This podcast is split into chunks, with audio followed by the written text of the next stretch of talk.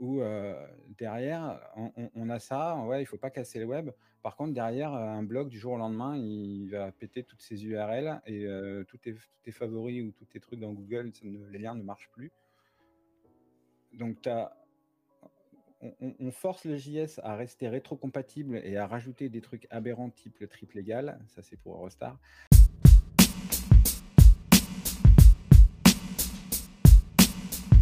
Salut et bienvenue sur le Kiss Café, le podcast qui parle du métier du dev, du web et des sujets professionnels autour du dev. Retrouvez-nous chaque dimanche sur twitch.tv slash fadekiss avec 3S. Je répète, chaque dimanche sur twitch.tv slash fadekiss avec 3S. Et donc aujourd'hui sur euh, cet épisode, nous retrouvons euh, et Will Traoré et Ghostwake pour nous parler de à quel point l'écosystème du JavaScript, c'est de la merde. Et on ira avec ça. Donc, euh, bonjour, bonsoir à tout le monde. J'espère que vous avez passé un bon week-end et une bonne semaine. Aujourd'hui, aujourd'hui, on se retrouve euh, sur le podcast euh, Kiss Café. Donc, prenez tous une tasse de café, asseyez-vous, mettez-vous à l'aise et préparez votre cœur. Car aujourd'hui, on va parler de à quel point l'écosystème du JavaScript, euh, c'est de la merde. D'accord. Ah. J'ai dit préparez votre cœur. Bon. Ah ouais. Oh, la musique est trop forte.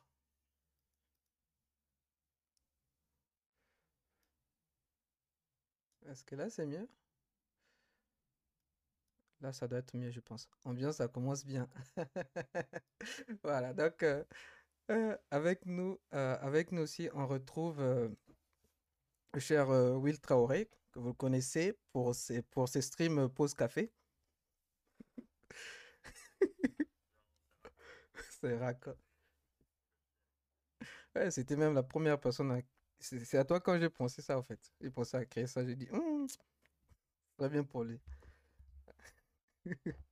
Ouais. Hum. Donc Will Traoré, créateur de Streely, le prochain outil qui va, euh, euh, comment on appelle ça déjà? Faire une rupture sur le monde du, du stream.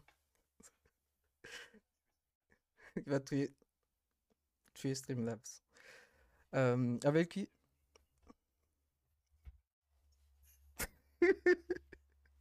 Avec lui, on retrouve euh, que vous connaissez euh, pour, ses euh, pour son projet avec plein de, plein de cams, si je ne me trompe pas. Rappelle, rappelle-moi le nom, s'il te plaît.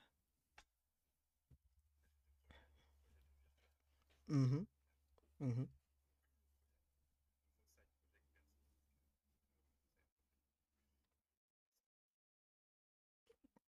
D'accord? Et on se retrouve avec aussi euh. Ghostwake?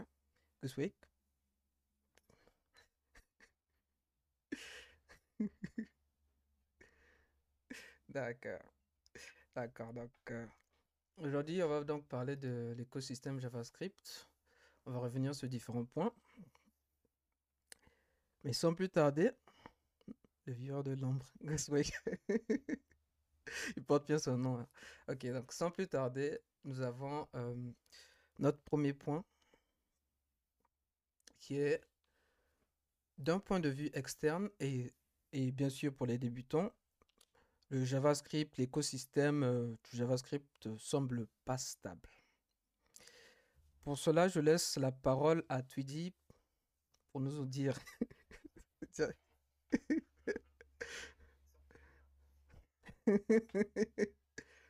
D'accord.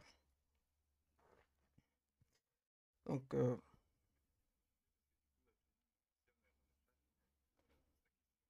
d'accord. La question, c'est, la phrase, c'est, d'un point de vue externe et aussi au niveau des débutants, l'écosystème du JavaScript, donc euh, tout ce qui est JavaScript, les frameworks, tout ça là, ça semble vraiment pas du tout stable. Est-ce que tu peux nous en dire plus, nous en argumenter?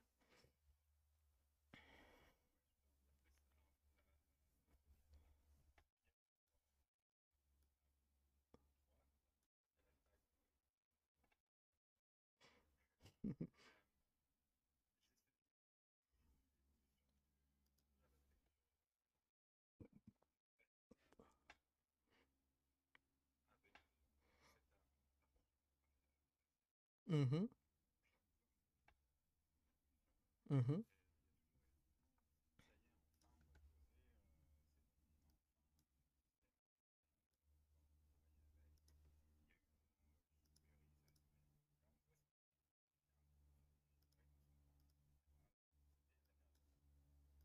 Après sont arrivés les, les frameworks, les, les gros frameworks, les Angular, les React et même euh, quelques autres dont on, on a oublié le nom. Mhm. Et là, on s'est dit, euh, notamment avec React, ça y est, on va pouvoir se poser à React, etc. Puis en fait, finalement, React est devenu vieux, puisque React a presque 10 ans quand même. Du coup, bah, il y en a d'autres qui sont arrivés par-dessus. Et je me dis, bon, bah, en gros, dans un an, ça va être une nouvelle vague de framework. Ouais. Et euh, moi, c'est un des, pour moi, c'est un des points de, un vrai des points de blocage. C'est pas forcément que j'aime pas le monde du front-end. Mhm. C'est que comme c'est pas mon métier, si je me plonge dedans pour quelques semaines parce que j'ai un besoin, et que dans un an, il faut que je réapprenne tout parce que c'est plus le nouveau framework, parce que euh, tel framework est passé dans une nouvelle version qui est pas rétro-compatible, parce que ça arrive quand même, c'est pas rare. Mhm.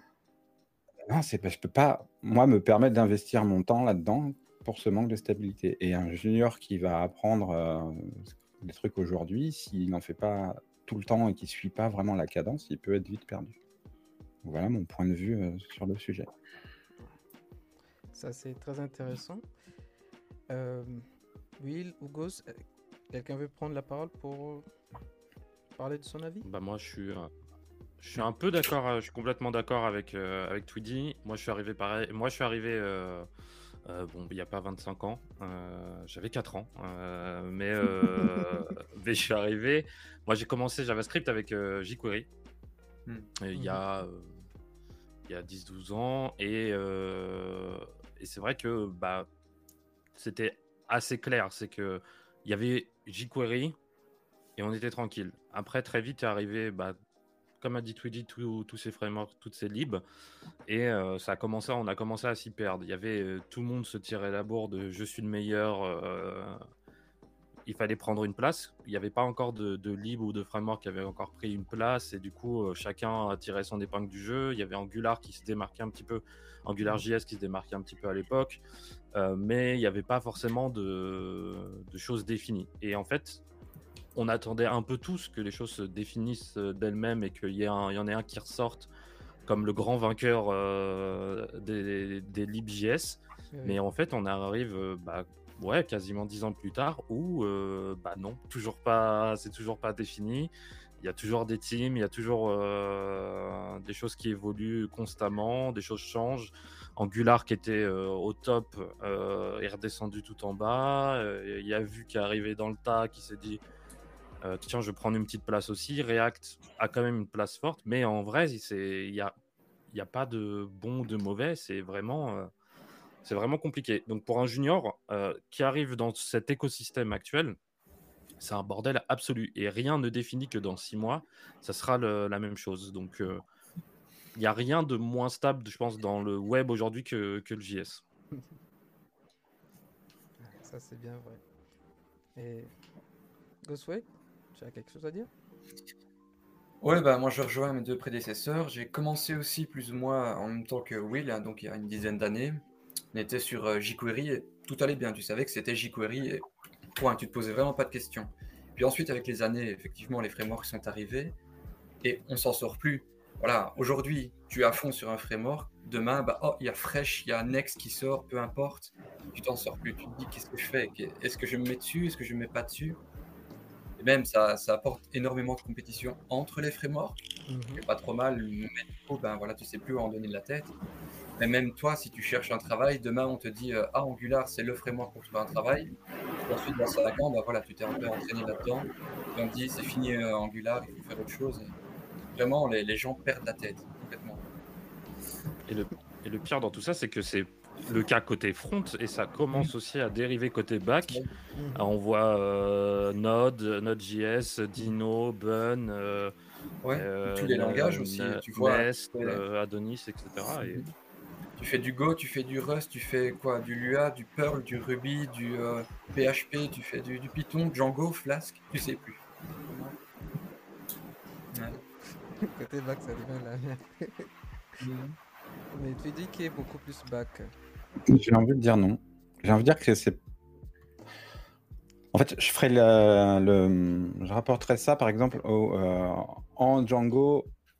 Tu vas avoir pour faire du web en bac, enfin en Python, tu vas avoir, dans ce qui est mon domaine, tu vas avoir pour le, bac, tu vas faire soit du Flask, soit du Django, et tu vas peut-être en avoir un nouveau qui sort, mais je vais pas mettre sur le même. Euh, je vais pas, je vais pas dire que euh, Go vient concurrencer bac, qui vient concurrencer Node, etc. Mhm. parce que finalement, Ouais, là, on, est sur des langages différents avec leur, euh, leur lib, etc. Mais ils ne sont pas vraiment en, concurrence, contrairement à, au, à l'écosystème back pour euh, JS, avec Node, euh, puis, les puis les nouveaux. Finalement, quelque part, qu'il y, y, en ait deux ou trois, qu'il y ait Node, Deno ou le dernier, donc le, le nom vient de sortir de la tête, c'est pas encore trop par rapport au front, quoi. ça va, il y en a ah euh, globalement, ça reste. Enfin, j'en fais pas, mais j'ai tendance à me dire que derrière le langage est le même, donc il doit y avoir quand même une certaine compate euh, qui existe. Oui non, oui. Oui, ou dans un sens, ça, reste, ça reste du JS, mais euh, on, est, on se tire la bourre je suis le plus performant, je suis le plus mm. rapide. Ouais, il y a beaucoup cette course-là, performance. qui est énorme sur les. Sur le, et puis après, il y a, y a, des frameworks, après il y a des libres, après qu'est-ce que la différence entre les deux, quel est le meilleur, ouais, mais qu'est-ce qu'on doit utiliser? Euh, On a une euh, le, la, partie par exemple Node Express qui euh, a explosé. Est-ce que c'est forcément la mieux? Peut-être pas. c'est vraiment un bordel. C'est juste un bordel actuellement. Et il y en a un tous les six mois qui sort aujourd'hui de, du nouveau du nouveau framework back JS qui sort et qui est bah, qui apporte pas beaucoup plus de choses au final. Enfin moi c'est mon, mon avis qui c'est ça, c'est que l'explosion des frameworks qu'on a eu côté front, on la retrouve aussi côté back dans le monde de JavaScript. C'est pas le cas dans des langages back traditionnels comme Python, etc. Tu en as un qui sort, mais tous les 5 ans, ou alors tu as un petit truc où il y a trois PECO qui l'utilisent dans leur coin. Mmh mais il y a un truc dans le monde JS qui fait ça, quoi c'est un peu comme JavaScript où il y en a un qui sort, jQuery, et puis dix ans après, bah, oh, il y a le deuxième, le troisième, quatre. Il y a de plus en plus de gens aussi qui vont sur Python, donc peut-être qu'à un moment donné, bah, on se retrouvera avec le même problème que JavaScript. Donc, euh, bah, c'est pas, je ne connais pas d'autres langages qui ont eu le même, euh, ce même problème en avec euh, que JS. Quoi. Je enfin, ou peut-être que c'est une méconnaissance de ma part, mais je n'ai pas l'impression qu'il y a eu ce truc où tous les six mois, on a on a des nouveaux trucs. PHP, ça a l'air bien plus stable, par exemple, que, que JS. De ce côté-là, Python, pareil. on peut prendre. Je vois pas de langage qui est où, on a eu ce. Alors moi, j'ai une bordel. petite théorie sur le pourquoi, mais qui est absolument pas justifiée par rien du tout. Hein, c'est juste dans ma tête. c'est je me dis que, que dans le monde JS, on a des gens globalement, qui vont être plus jeunes, qui ont moins d'expérience dans le dev en général et qui ont moins de problèmes à se dire on réinvente la roue. Alors que dans, quand tu as plus d'expérience, tu dis bah non, je vais pas réinventer la roue. Il y a ça, ça fait le taf, ça le fait bien. Au pire, je vais contribuer, je vais l'améliorer, etc. Peut-être qu'il y a ça qui joue. Je sais pas. Enfin, c'est une, une, possibilité, mais bah, en fait, il y a cette facilité d'accès du JavaScript de se dire, OK, on a un langage pour le front et le back en même temps. Du coup, ça ne fait qu'un langage à apprendre. Et du coup, on... ça, ça crée bah, beaucoup plus de possibilités. Les juniors se mettent plus facilement dessus. il y a plus, euh, plus de choses qui se développent dans ce sens-là. On essaye de, de créer la, le, nouveau standard, le nouveau, le, nouveau truc qui va, qui va être à la mode. Et euh, c'est peut-être ça qui fait que parce que je crois que c'est le JS, c'est peut-être le seul langage où, qui est vraiment établi en tant que front et, euh, et back. Mhm. Donc c'est peut-être ça aussi qui joue. Mon avis en tant que pur débutant qui n'a pas passé plus de 20 ans, 10 ans dans, le dev, c'est que le JavaScript, euh, déjà à sa, sa naissance, c'était juste un langage de script mais on a vu tellement l'utilité de ce langage euh, prendre de l'ampleur au fur et à mesure des années. Mais le problème, c'était que il n'y avait pas de bibliothèque standard, pas d'organisme qui pouvait définir les différentes euh, nouvelles fonctionnalités sortir. Donc tout le monde a commencé à recréer la rue, recréer la rue. Ils ont pris cette habitude dès le début et ça continue encore, continue encore. Moi, je dirais qu'aujourd'hui, ça se stabilise un peu. Ça se stabilise un peu. Bien que c'est vrai que les frameworks s'en sortent chaque jour. Hmm, ah ouais, moi j'ai du mal à avoir un côté stable euh, actuel. Moi j'ai l'impression que c'est empirique et que c'est de pire. Euh, il y, a un nouveau toutes les semaines. Tu vas sur Reddit, euh, t'en as un nouveau toutes les semaines qui sort. Regardez, ça va être le, le, Node killer, ça va être le React killer. ensuite, tu as les surcouches, tu as les frameworks comme Next, Remix, tout ça qui se rajoute à, déjà de l'existant, etc. Ça finit jamais. Pour moi, c'est un c'est juste empirique. Et ouais, c'est ce qu'on disait. On, à chaque fois, on croit que ça y est, on va arriver vers la stabilité, mais non, on repart. À chaque fois, on y croit. Hein. Mais moi, oui, oui. pas de front, je me dis, ça y est, je vais pouvoir enfin tester quelque chose. Mmh non. ok, dommage. Ok. Donc, ça te permet bien de passer sur le second point. C'est. On va parler de ces frameworks et de toutes les solutions qu'elles apprennent, toutes les solutions qu'elles apportent et bien sûr, les problèmes aussi qu'elles apportent, parfois qu'elles créent d'elles-mêmes. On va en parler. Mm. Juste une petite parenthèse, il y a des remarques intéressantes dans le chat, notamment de Romain qui dit euh, qu'on ne donne pas de nom de, framework récent qui sort. Euh, genre qu'on dit, ouais, il y a des frameworks qui sortent tout le temps, mais c'est vrai qu'on ne nomme pas. il dit, euh, ne pas confondre un, un, type qui sort une tech dans son coin et un gros projet à utiliser. Moi, ce que je vais dire pour répondre à ça, c'est que j'ai pas de nom parce que je ne vais pas retenir tous les noms, mmh surtout que je ne pratique pas. Mais si j'ai cette impression, c'est que j'entends parler de libres qui sortent régulièrement, donc suffisamment, de façon suffisamment importante pour que l'info vienne jusqu'à moi. Donc voilà, j'ai pas les noms, mais euh, ouais, en fait, euh, c'est oui, et puis ils deviennent tous anecdotiques très rapidement. Du coup, euh, à moins de s'y plancher dessus rapidement, sérieusement, à dire je vais tester ça, ce qui veut dire que tu en testes euh, régulièrement. Mhm. Euh, bah, généralement, tu n'y fais pas vraiment attention. Mais ouais, j'ai pareil euh, cette même impression que vraiment on d'en voir. Je dis pas toutes les semaines, c'est peut-être dans l'abus, mais au moins tous les trois mois, mhm. qui te dit on va révolutionner, tout le monde se hype sur Twitter pendant une semaine, mhm. et après on n'en entend plus parler. quoi. Et je parle pas forcément juste de, de, framework euh, comme euh, peut l'être Adonis. Je parle parfois de lib, je parle de petites surcouches, de choses, etc., qui veulent imposer un nouveau standard, mais euh, qui au final, bon, ça, fait, ça fait un peu de bruit et ça s'arrête là. Quoi. beaucoup de marketing, beaucoup de Twitter drama.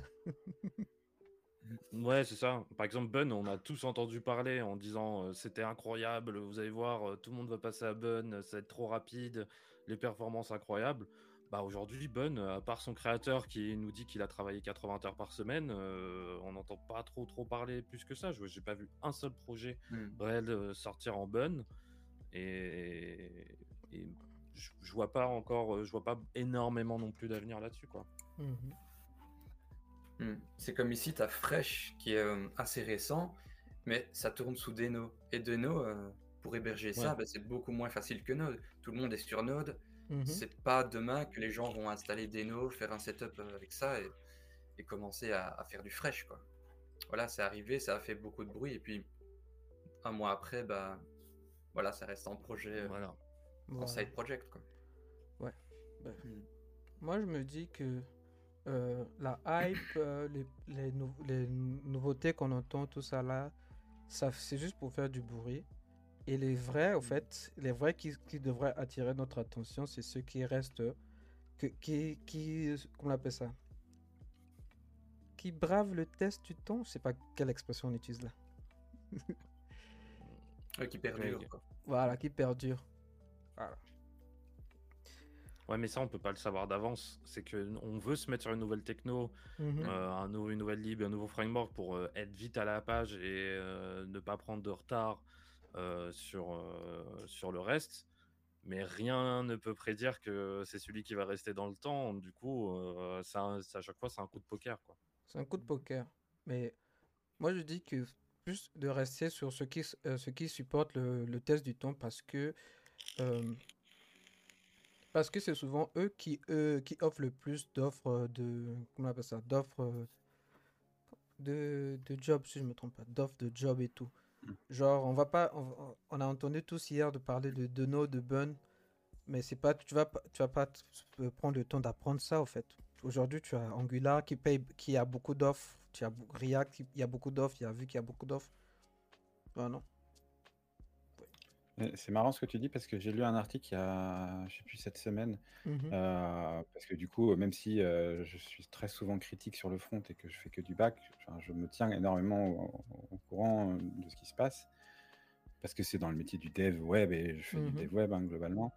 Euh, et qui disait en gros que le, le, le seul truc où React est meilleur par rapport à, à d'autres frameworks, c'est qu'il est, il est là depuis longtemps, qu'il est utilisé partout Mhm. et que du coup, il, a, il, a, il, il s'auto-emballe. C'est, euh, c'est, ça, c'est une phrase que j'ai tendance à dire dans le sens où euh, aujourd'hui, par défaut, on va faire du React parce qu'on sait qu'on va trouver facilement des développeurs, etc. Mhm. React c'est, et, et des libs. React, c'est un peu, attention, certains vont pas aimer ce que je vais dire. Re- le React en 2022, c'est le jQuery d'il y a 10 ans, en fait, Hmm. dans ce sens-là. Ouais. Ouais. Ouais. Un peu même, même avis. euh, ça fait le même effet que, que Express. Euh, Romain en parlant utilise beaucoup ce, ce côté-là, mais enfin, il déteste euh, Express. euh, mais en gros, pourquoi Express est si connu C'est que, euh, bah, à l'époque, on a, il y a eu beaucoup de contenu créé dessus. Du coup, si tu veux créer une API, bah, tu tombes tout de suite sur Express. Du coup, les juniors se mettent sur Express, ils vont créer aussi du contenu autour d'Express, et ça finit jamais en fait. Et aujourd'hui, euh, c'est celui qui est mis en avant, sans forcément que ça soit le, me- le meilleur. Et, et c'est, je pense que ça fait le même effet un peu avec React, c'est que Mhm. bah, tout le monde l'utilise, du coup beaucoup de contenu, du coup euh, plus de monde l'utilise, et ainsi de suite, et ainsi de suite. Alors que je trouve pas forcément que React est le meilleur ou le plus... Mais ça c'est super subjectif. Ah, c'est subjecti- subjectif parce que finalement, ce qui définit aussi qu'un framework est bon, c'est le fait que les gens l'utilisent. Donc Mhm. évidemment, s'il y a plus de gens, bah, ça redevient un peu le framework par défaut. Et du coup, ben, on se pose plus trop la question de qu'est-ce que je fais. Et on fait du React et voilà. C'est peut-être pas le plus performant, c'est peut-être pas le, le meilleur en termes de possibilités, capacités, mais au moins les gens l'utilisent. Tu sais que tu as de la doc, tu sais que tu as des tutoriels, tout ce qu'il faut dessus. Donc euh, ça le rend bon justement par le fait qu'il est populaire. Pas forcément qu'il est bon en tant que tel. Vrai, ouais. Quand on voit, quand on compare, on, on prend le cas de React, on compare par rapport aux autres euh, frameworks, c'est un des frameworks, euh, comment on appelle ça, qui, niveau performance, c'est le plus bas. Mais moi, je me dis, et moi, j'observe souvent euh, l'évolution de ces frameworks-là en live sur Twitter, en suivant directement les auteurs. Et on voit qu'il y a des, comment ça, il y a des nouveautés, des, comment ça, de l'amélioration, de la créativité, de l'inventivité, innovation. Voilà, c'est le mot que je cherchais. Voilà, pour pouvoir euh, prendre, euh, toujours prendre en compte les feedbacks des utilisateurs et pouvoir euh, s'améliorer. Il y a un truc que, que moi, par exemple, j'attends beaucoup avec React, qui fait qu'aujourd'hui, je suis encore, je suis encore, c'est encore dans mon cœur. C'est que bientôt, je sais pas dans combien de, combien de mois, mais bientôt, ils vont sortir un compilateur. Et par exemple, le créateur de Solid, qui est un framework très similaire à React, mais qui normalement performance, c'est beaucoup plus performant.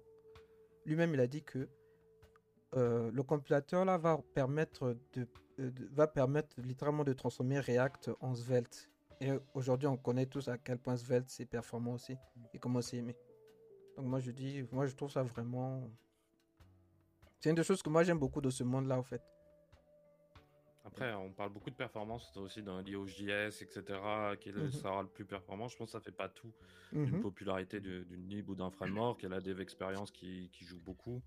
Euh, moi, j'aime bien React, par exemple, parce que ça se rapproche, je pense que c'est celui qui se rapproche le plus de JS, de, de Vanilla JS dans sa manipulation. Euh, Bah, tu veux manipuler un tableau, tu fais des maps, tu fais pas euh, comme Angular un ng4 ou des choses comme ça. C'est un truc que j'aime et je trouve que la dev experience d'un- d'une lib ou d'un framework Mhm.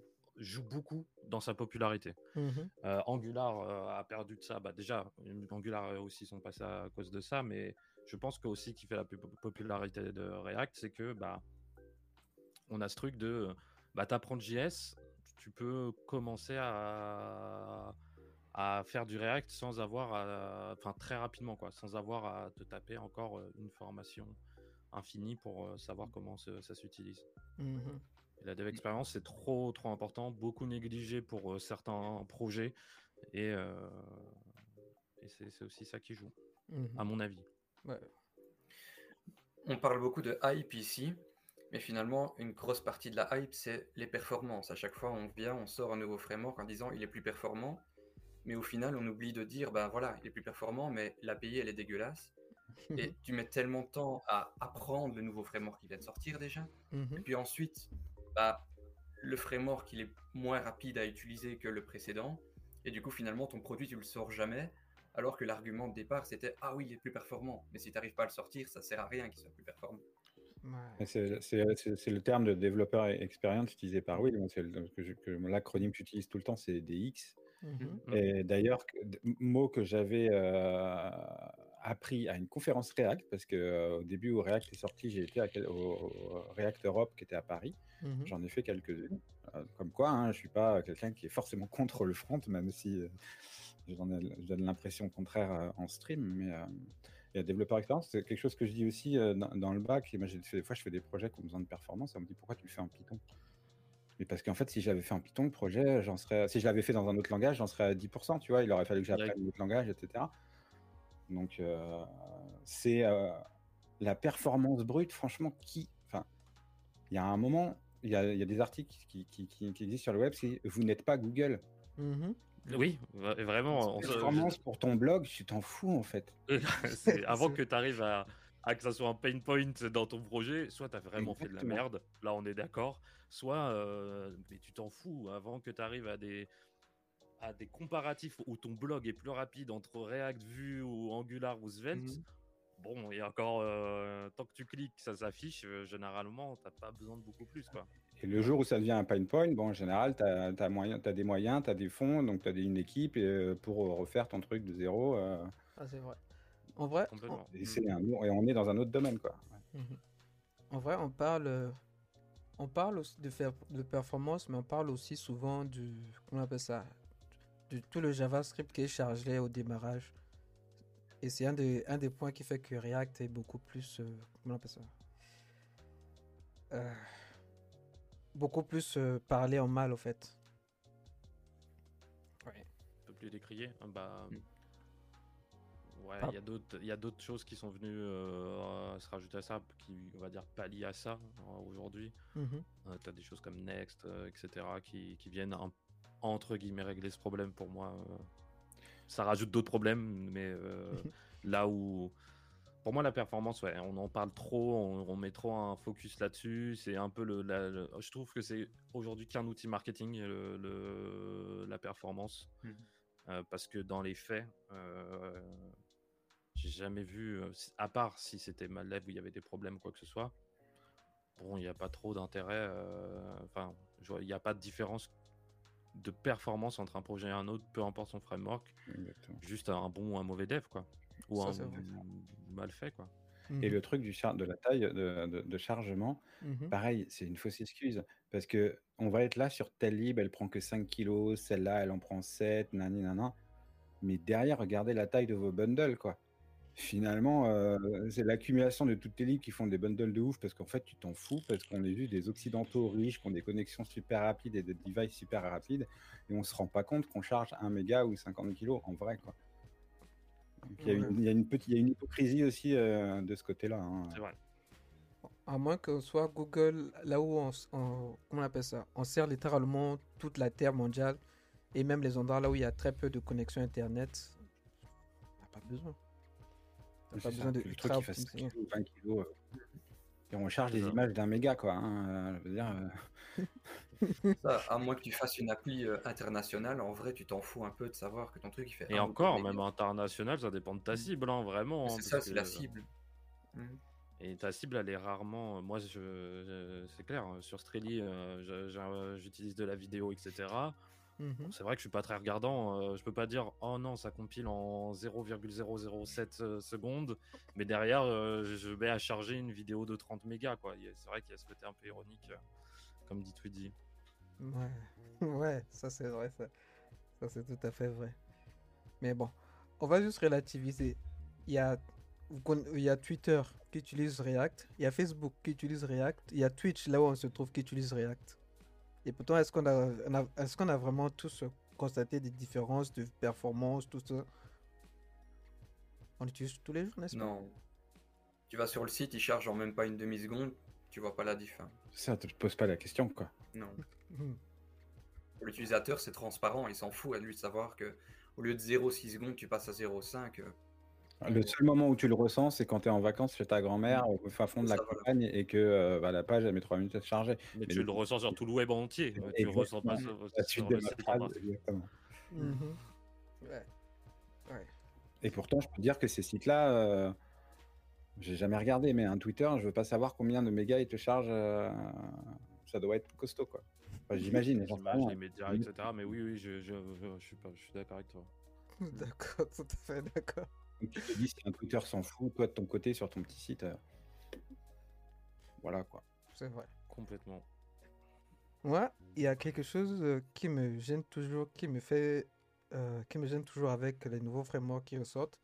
C'est celles qui veulent totalement réinventer la rue en proposant un nouveau, un nouveau langage, un nouveau set d'outils, tout ça. Nouveau paradigme. hein. Ah, exactement. Bah, Pourquoi pas? C'est moi je me je- en vrai je préfère quelqu'un qui va dans enfin un outil qui va dans cette approche Mhm. plutôt quelqu'un qui euh, reprend qui fait juste un copier-coller en rajoutant juste un tout petit truc. À limite si on veut changer quelque chose, on veut s'imposer comme un nouveau standard, si euh, autant le faire en repartant de zéro que de que de d'essayer juste de reprendre l'existant. Si le- l'existant ne s'est pas imposé comme standard, c'est qu'il y a une raison. Mhm. Donc euh, autant repartir de zéro et puis tenter quelque chose. Ça fonctionne, ça fonctionne. Et dans ce cas-là, bien joué. Sinon, euh, ça ne fonctionne pas. Et, euh, et mais au moins, il aura proposé une nouvelle démarche. Il aura proposé quelque chose de nouveau et il aura tenté quoi. Ouais. Moi, je trouve que ça prend plus de temps, je pense. plus de temps d'apprentissage et que ça, ça ralentit un peu aussi. Oui. Euh, comment on appelle ce mot-là? Le fait que les gens puissent utiliser ce, ce, ce framework, cet outil, surtout. Moi, je parle sou- souvent de Svelte. Je sais à quel point on, parle de la performance, tout ça là, mais le fait que c'est un tout différent langage m'a rebuté le plus longtemps à vouloir utiliser ça. Moi, je sais pas vous. Mais euh, si on était en mode. euh, heureusement finalement qu'il y a plein de gens qui testent des nouveaux paradigmes pour faire tel ou tel truc, parce que sinon on n'aurait pas eu jQuery, on n'aurait pas, eu React, etc. Tu vois. Mhm. C'est juste qu'à un moment, quelqu'un a fait jQuery, ça aurait pu être un autre qui avait un autre paradigme qui aurait pris le dessus. C'est peut-être que lui, il l'a mieux médiatisé à l'époque, ou peut-être Mm. qu'il était juste plus performant, pour reprendre ce terme-là. Mhm. Mais euh, ça se trouve, dans, dans six mois, quelqu'un va sortir un nouveau framework web euh, qu'on n'attend pas et qui va avoir un nouveau paradigme. Et on va tous être là en mode Ah, mais c'est ça qu'il nous fallait depuis le début, mais enfin Et on sait Ouais. pas. C'est ce que ça- moi, c'est ce que nous a fait avec React. Moi, je sais qu'à l'époque où React est sorti, ça faisait un moment qu'à chaque fois que quelqu'un sortait son gros framework, j'étais là en mode Ah, enfin Euh, c'est pas vraiment ce que je veux, mais bon, c'est déjà pas mal. Il y avait eu euh, les Amber, il y avait eu euh, ça, il y avait eu Angular. Et quand j'ai vu React, c'était mon, mon, mon dernier, en fait, euh, enfin. Parce qu'après, après, il y en a eu trop pour que je continue de vraiment. Mais euh, React était vraiment en mode cool. J'ai fait des apps en React à l'époque, à l'époque où on faisait des composants en classe. Mhm. Le bon vieux. Feu, feu les classes. Et les classes. Donc, il faut qu'il y ait des gens qui, te- qui, qui, qui fassent des trucs, mais euh, des trucs euh, vraiment différents pour. euh, puis ça marche ou ça marche pas, quoi. Mais ça, c'est un des bons points de la hype. hein. Ça permet aux gens de Exactement. tester, voir est-ce qu'on peut améliorer les choses. quoi. Ça permet de faire avancer un peu les frameworks et euh, les différentes technologies. Et quitte à ce qu'on n'adopte pas, ben voilà, on n'adopte pas, il est oublié, on passe à autre chose. Et, euh, Ouais, ça permet de challenger les acteurs actuels, de se dire euh, restez Bien sûr. pas aussi euh, dans votre confort, de tout est acquis, tout est bien, etc. Demain, il peut y avoir un, quelqu'un qui, euh, qui crée sa propre révolution et, et change toutes les, toute la donne. Quoi. Et du coup, bah, c'est, je pense qu'il y a des comportements ou des, des, des choses qui ont été copiées des plus petits par les plus grands parce que ils- des plus petits sont arrivés. Donc c'est, je trouve ça sain. C'est pas forcément ça donne pas une meilleure clarté du JS, Mhm. mais euh, ça permet au moins de, de, de les challenger. Quoi. Ouais. Ouais.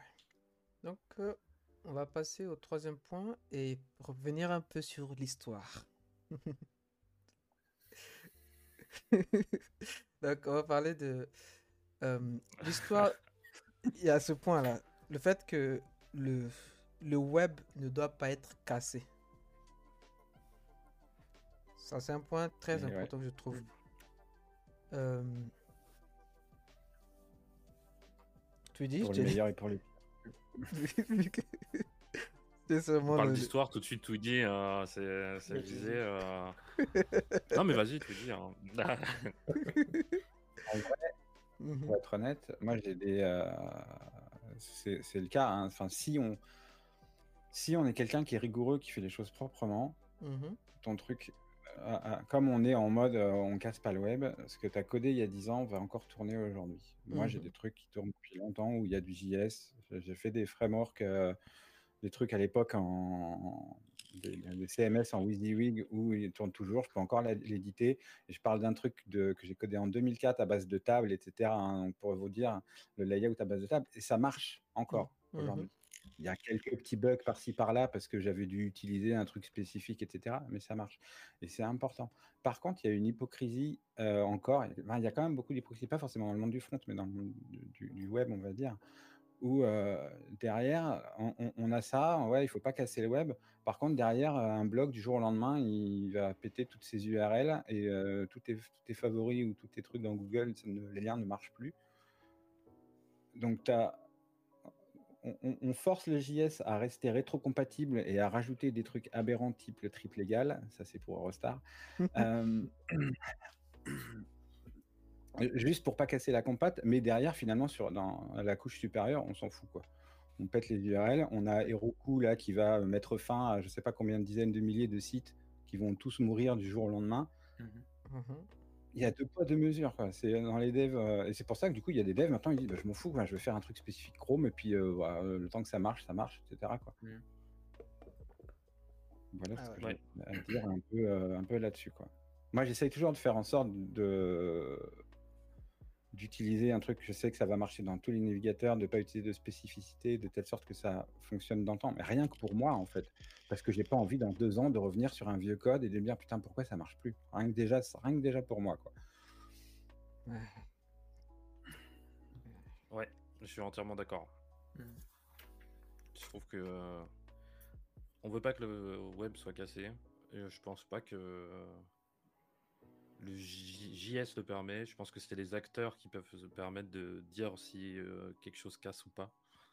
Euh, des services principalement, comme là on parlait d'Heroku qui, euh, qui arrête son fritière. Euh, eux vont avoir un dommage, un langage à, je vois pas, enfin, dans l'état actuel du web et même sur son historique, je vois pas de choses qui permettent de de casser. Si je fais mon portfolio maintenant et que je- normalement, si je retourne dans 20 ans, à moins qu'on ait dit on bannit JS d'ici là, Mhm. Bah, il y a techniquement rien qui devrait me- m'empêcher d'y accéder, de le modifier ou de le faire. J'ai un site, par exemple, pour un client qui a été fait euh, sous Ember il y a, euh, il y a- en 2000, euh, il y a peut-être 5-6 ans, et euh, qui tourne toujours aujourd'hui, que je modifie toujours. Il est dégueulasse, hein, vraiment le code est dégueulasse, mais qui fonctionne, qui est Mhm. toujours là, qui existe, et qui est, euh, et c'est un site qui est, qui est encore vu, qui est encore utilisé par beaucoup de personnes. Donc euh, pour moi, ça ne veut pas dire. euh, une techno ne veut pas dire que euh, on, peut pas, on peut développer sans avoir cette peur, je pense. Ouais. C'était surtout parce que aujourd'hui, le JavaScript, comme on a dit dans son historique, ça a été créé pour être un langage de script, pour faire des petits scripts, ça a pris de l'ampleur. Mais aujourd'hui, on se rend compte que c'est pas c'était pas, c'était peut-être pas forcément le, le meilleur langage euh, pour faire euh, dès le départ. Mais pour ceux qui se rappellent pas parce qu'ils sont trop jeunes, Mhm. c'était pas le seul en fait. Mhm. Il y avait Ah. VB Script à un moment. On- Euh, à l'époque où tout le monde était sous Windows, euh, parce que euh, personne n'était sous Linux, parce que Linux sur le desktop, voilà. Et, puis Mac, c'était pas à l'époque des Mac, tout le monde était sous Windows et tout le monde était sur Internet Explorer, tu avais VBScript et tu faisais ton mmh langage, c'était un résidu de Visual Basic. ça tournait, c'est juste que ça n'a pas pris. C'est comme le, petit scandale avec Flash. Hein. Tout le monde mmh faisait des jeux, des applications avec Flash, tout le monde était fou avec ça parce que c'était un petit peu au-dessus de JavaScript. JavaScript, tu faisais popper une alerte et tu étais content. Puis tu faisais vraiment des apps en flash, et puis un jour on a dit Ah, on arrête, c'est pas bon, on retire des navigateurs, ou passer à JS. donc, bah, il y a quand même eu un moment où ça a été cassé en quelque sorte. Donc, qui dit que ça n'arrivera pas à JS Je dis pas que JS disparaîtra du jour au lendemain, mais il y aura peut-être quelque chose qui va bouger. Quoi. En fait, moi, je pense que le côté. Pardon, William. Non, moi je parle, je pense que la différence c'est le côté propriétaire de la chose. Hmm. Euh, Flash était propriétaire et euh, ce côté, euh, c'est encore un acteur qui a choisi que ça ne fonctionnerait plus. Flash, je crois que ça a été initié par Apple, le fait que ça soit plus lu ou, ou peut-être que je me trompe, etc. Mais en gros, c'est un acteur qui a choisi que ça serait plus pris en charge parce que conflit d'intérêts, quoi. Mais euh, parce que Flash était propriétaire, pas comme peut l'être euh, JS. Bah, tu avais notamment le fait que du coup, ben, sur les smartphones, euh, Flash était compliqué et Apple, il voulait que les gens ils aillent sur les smartphones. Hmm. Donc, ah ouais. il voulait pas que les gens en parlent. Quoi. Je pensais que c'était plus par... parce qu'il y avait des problèmes de sécurité ou quelque chose comme ça. probablement aussi. Bah, c'était beaucoup pour du front ou des... on faisait des sites créatifs sur Flash principalement, mhm. ou des applications. Euh, peut-être qu'il y a des, trucs liés euh, à de la sécurité, mais en tout cas, euh, je crois pas que c'était entièrement lié à ça. Mais hmm. sinon, rien n'empêche aujourd'hui, je veux dire, on a la balise dans le code, elle s'appelle pas JavaScript, elle s'appelle script. Mhm. on pourrait mettre type égal Python par exemple ou autre, etc. C'est juste au, aux, boîtes qui font les browsers, au W3C et consorts, de se mettre d'accord et de dire ok, ben on va intégrer un autre runtime. Hmm. Euh, je veux dire, quand tu vois la taille d'un navigateur, c'est pas rajouter un runtime qui va faire exploser le poids du truc. Hein. et, euh, permettre, euh, faire en sorte que, ben, au début, comme toute nouveauté dans le navigateur, ben, ça va fonctionner que chez 20% euh, des gens, etc. Comme quand aujourd'hui tu, utilises la dernière propriété CSS, etc. Mmh Mais avec le temps, enfin permettre ça, ou alors que ça puisse s'installer via, via une extension de ton navigateur, tu installes le runtime Python ou le runtime bidule, enfin, j'en sais rien.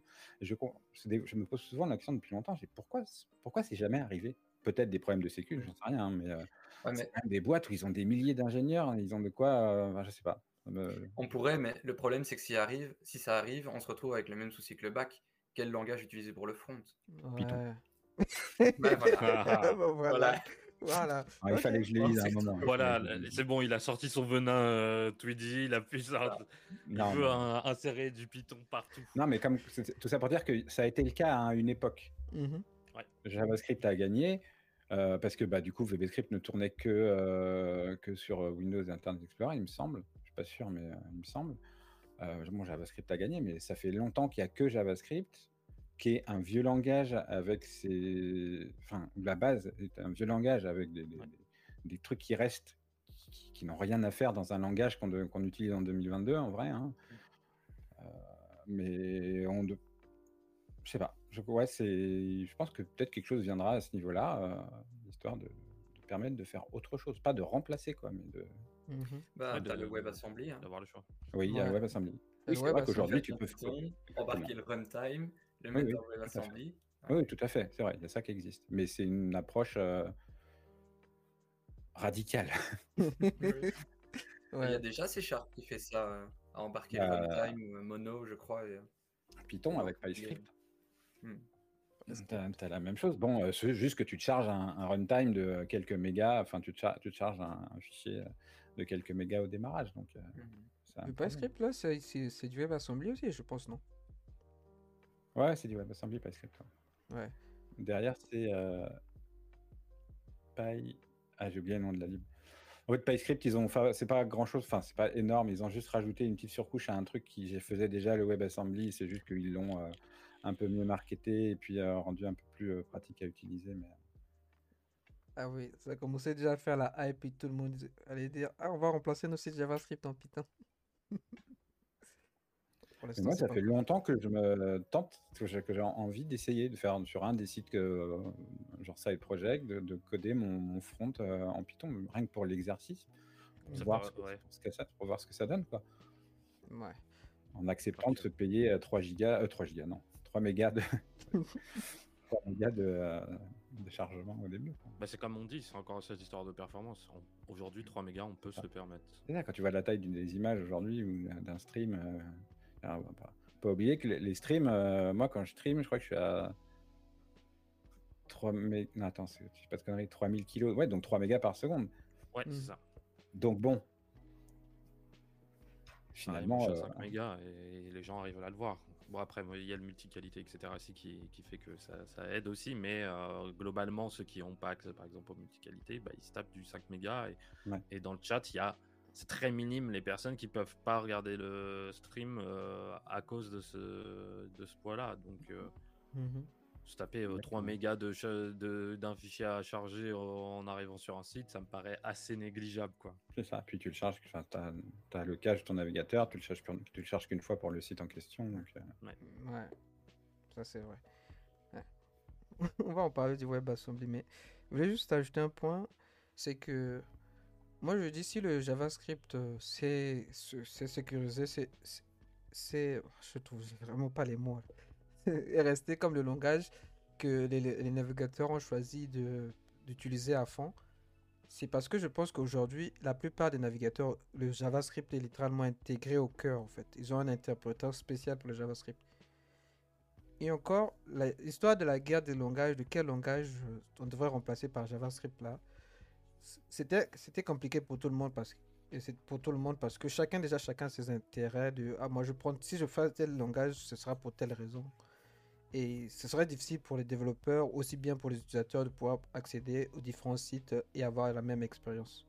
Je pense que c'est pour cela qu'ils ont pris tous le temps de s'asseoir et puis de faire du WebAssembly qui est simplement un format binaire pour, pour les Mhm. satisfaire tous les, tous les autres qui voulaient utiliser les autres langages. Ouais, une cible de compilation, tu fais ce que tu veux Ouais. en développement, mais Mm. tout le monde a la même chose au front. Ouais. Totalement. Après, il faut, il faut pas oublier un truc, c'est que euh, on s'est mis à vraiment faire du JS sur le front via euh, V8 et, et Chrome. Et, euh, et, euh, et pourtant, Dieu sait que je suis anti-Chrome, euh, puisque on- si on réfléchit deux secondes, on sait tous pourquoi Chrome existe. hein. c'est juste que Google voulait que l'Internet soit plus facile pour que les gens euh, voient plus de pubs. Donc, euh, mais euh, donc, ouais, tu disais, c'est les, les intérêts. Je voulais rebondir à ça, c'est quand tu as dit les intérêts de, de chacun. Donc, voilà. Donc, Chrome a fait que, enfin, Google a fait que JS soit rapide pour ses propres intérêts et les autres navigateurs n'ont eu le choix que de suivre, soit de se convertir au moteur de, de Chrome. quoi. Et c'est vrai qu'il y a eu une période où Firefox c'était compliqué, le JS, était... ils ont mis un moment avant de rattraper leur retard sur, sur, sur Chrome. C'est plus le cas aujourd'hui. Ouais. Peu de Bah, choses. même sur plein de choses, hein, même sur CSS, même sur euh, plein de Mhm. trucs. euh, ils, ont eu, euh, ils ont eu une base de retard euh, assez énorme. Ouais. En moins, ce ce qu'on peut dire, c'est que les choses euh, s'améliorent au fur et à mesure que le temps passe. Il y a des organismes tels que ECMA ou encore le TC39 qui se sont créés pour pouvoir euh, mettre, euh, comment on ça, pouvoir euh, définir les nouvelles, les Réguler. prochaines, voilà, pardon, voilà, exactement le mot. Réguler les, les différentes features à ajouter au langage, les différentes syntaxes. Et, je pense que aujourd'hui on est littéralement au golden age du JavaScript. Vous trouvez pas? Là où les features avancent petit à petit, les choses sont beaucoup plus intéressantes.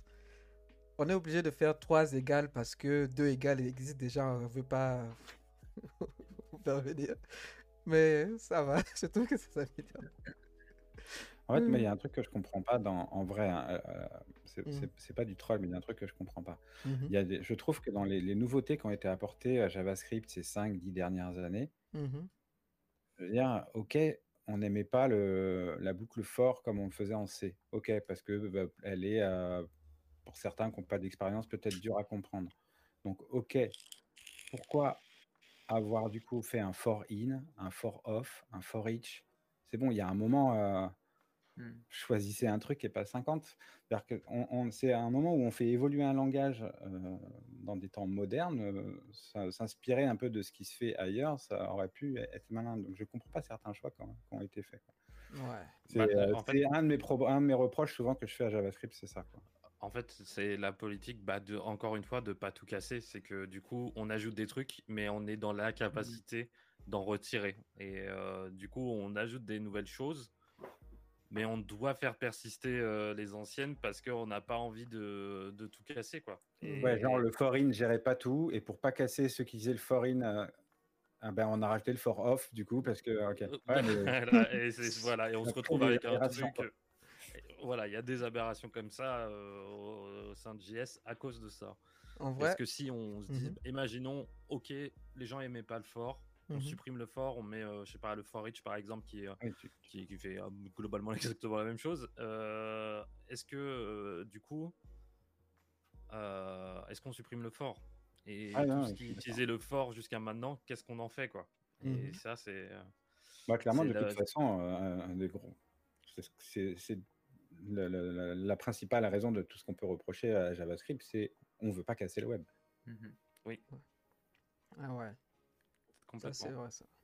Mais bon, en parlant, euh, en qu'on revenant, complique tous en ES5, quoi. Pardon. en revenant sur ce que tu as dit sur les différentes forts, je pense que chacun a ses- son cas d'utilisation. Par Mhm. exemple, le for, euh, le for de initial, c'est pour les index d'un tableau. Le for in, par exemple, c'est pour les clés d'un objet. Et le for off, c'est littéralement le for each pour pouvoir parcourir n'importe quel itérable, non? Enfin, Oui, mais Ouais, le for each, mais tu peux return En vrai, dedans sans, euh, sans arrêter l'itération en cours. quoi. Quand tu return, ça retourne à la fonction au-dessus. Quand tu déclares un, un for each, tu mhm. passes une fonction. Donc si tu utilises return dedans, bah, en fait, tu arrêtes l'itération en cours. Tandis que si tu utilises la boucle for off, tu arrêtes l'itération en cours et l'appel de fonction, dans fonction, lequel ouais. le scope, euh, le for est déclaré. Le for each, c'est une méthode Bah, faut, faut insérer quand même des petites subtilités, sinon Ouais, ça les rend illégitimes. euh, totalement, ouais. Que ce que je veux dire, c'est que dans, Mhm. dans plein d'autres langages, tu as une seule et une seule manière de faire euh, du fort et qui va marcher pour euh, tout si le langage a été euh, bien pensé. Bon, je vais- moi, je connais principalement Python et euh, avec la même, la même syntaxe, tu itères sur n'importe quoi en fait.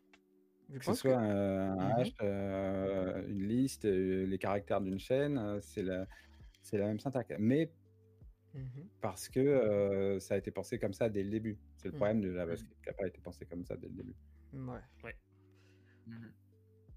Moi, je pense que c'est plus en Python. C'est en plus en Python qu'il y a un seul for. Même en C++, j'ai déjà fait du C++ pendant plusieurs, pendant longtemps comme ça. Il y avait deux forts principales. For, euh, il y avait for, euh, for i pour les index et aussi le for each. Même en PHP, il y a différents forts. Je pense que c'est à peine Python qui a, qui a qu'un seul for, non? Ouais, après, tu en as plein, c'est ça. Ils, ont le fort euh, à la C, quoi, classique, euh, avec les points-virgules, euh, machin. Et, et ils ont un truc, on va dire, un peu plus moderne qui permet d'itérer d'itérer plus facilement, pas, pas, pas justement sur les index. Mhm. En JS, aujourd'hui, tu, enfin, tu peux avoir des débats euh, d'une heure entre des gens en disant non, le for normal, il est mieux. Non, c'est le for each. Non, c'est le. Moi, j'utilise plutôt un map. euh, non, un Redus. Non. C'est ça. c'est compliqué. Oh purée. J'aurais dû désactiver les pubs. Ouais, je viens de voir ça. ouais. Purée. Seb. Sebez-vous et vous n'aurez pas de problème. euh. Ah, voilà, voilà. Sebez-vous. Vous n'avez pas le choix, Euh. J'ai offert des subs, visiblement, mais c'est pas tombé sur les bonnes personnes. Ah. Non, ouais, non, apparemment. D'accord. Ok, donc on va passons un peu plus sur. euh, essayons d'élaborer un peu plus sur le WebAssembly. Déjà, la question c'est est-ce que vous pensez que le WebAssembly va euh, euh, qu'on appelle ça, remplacer le JS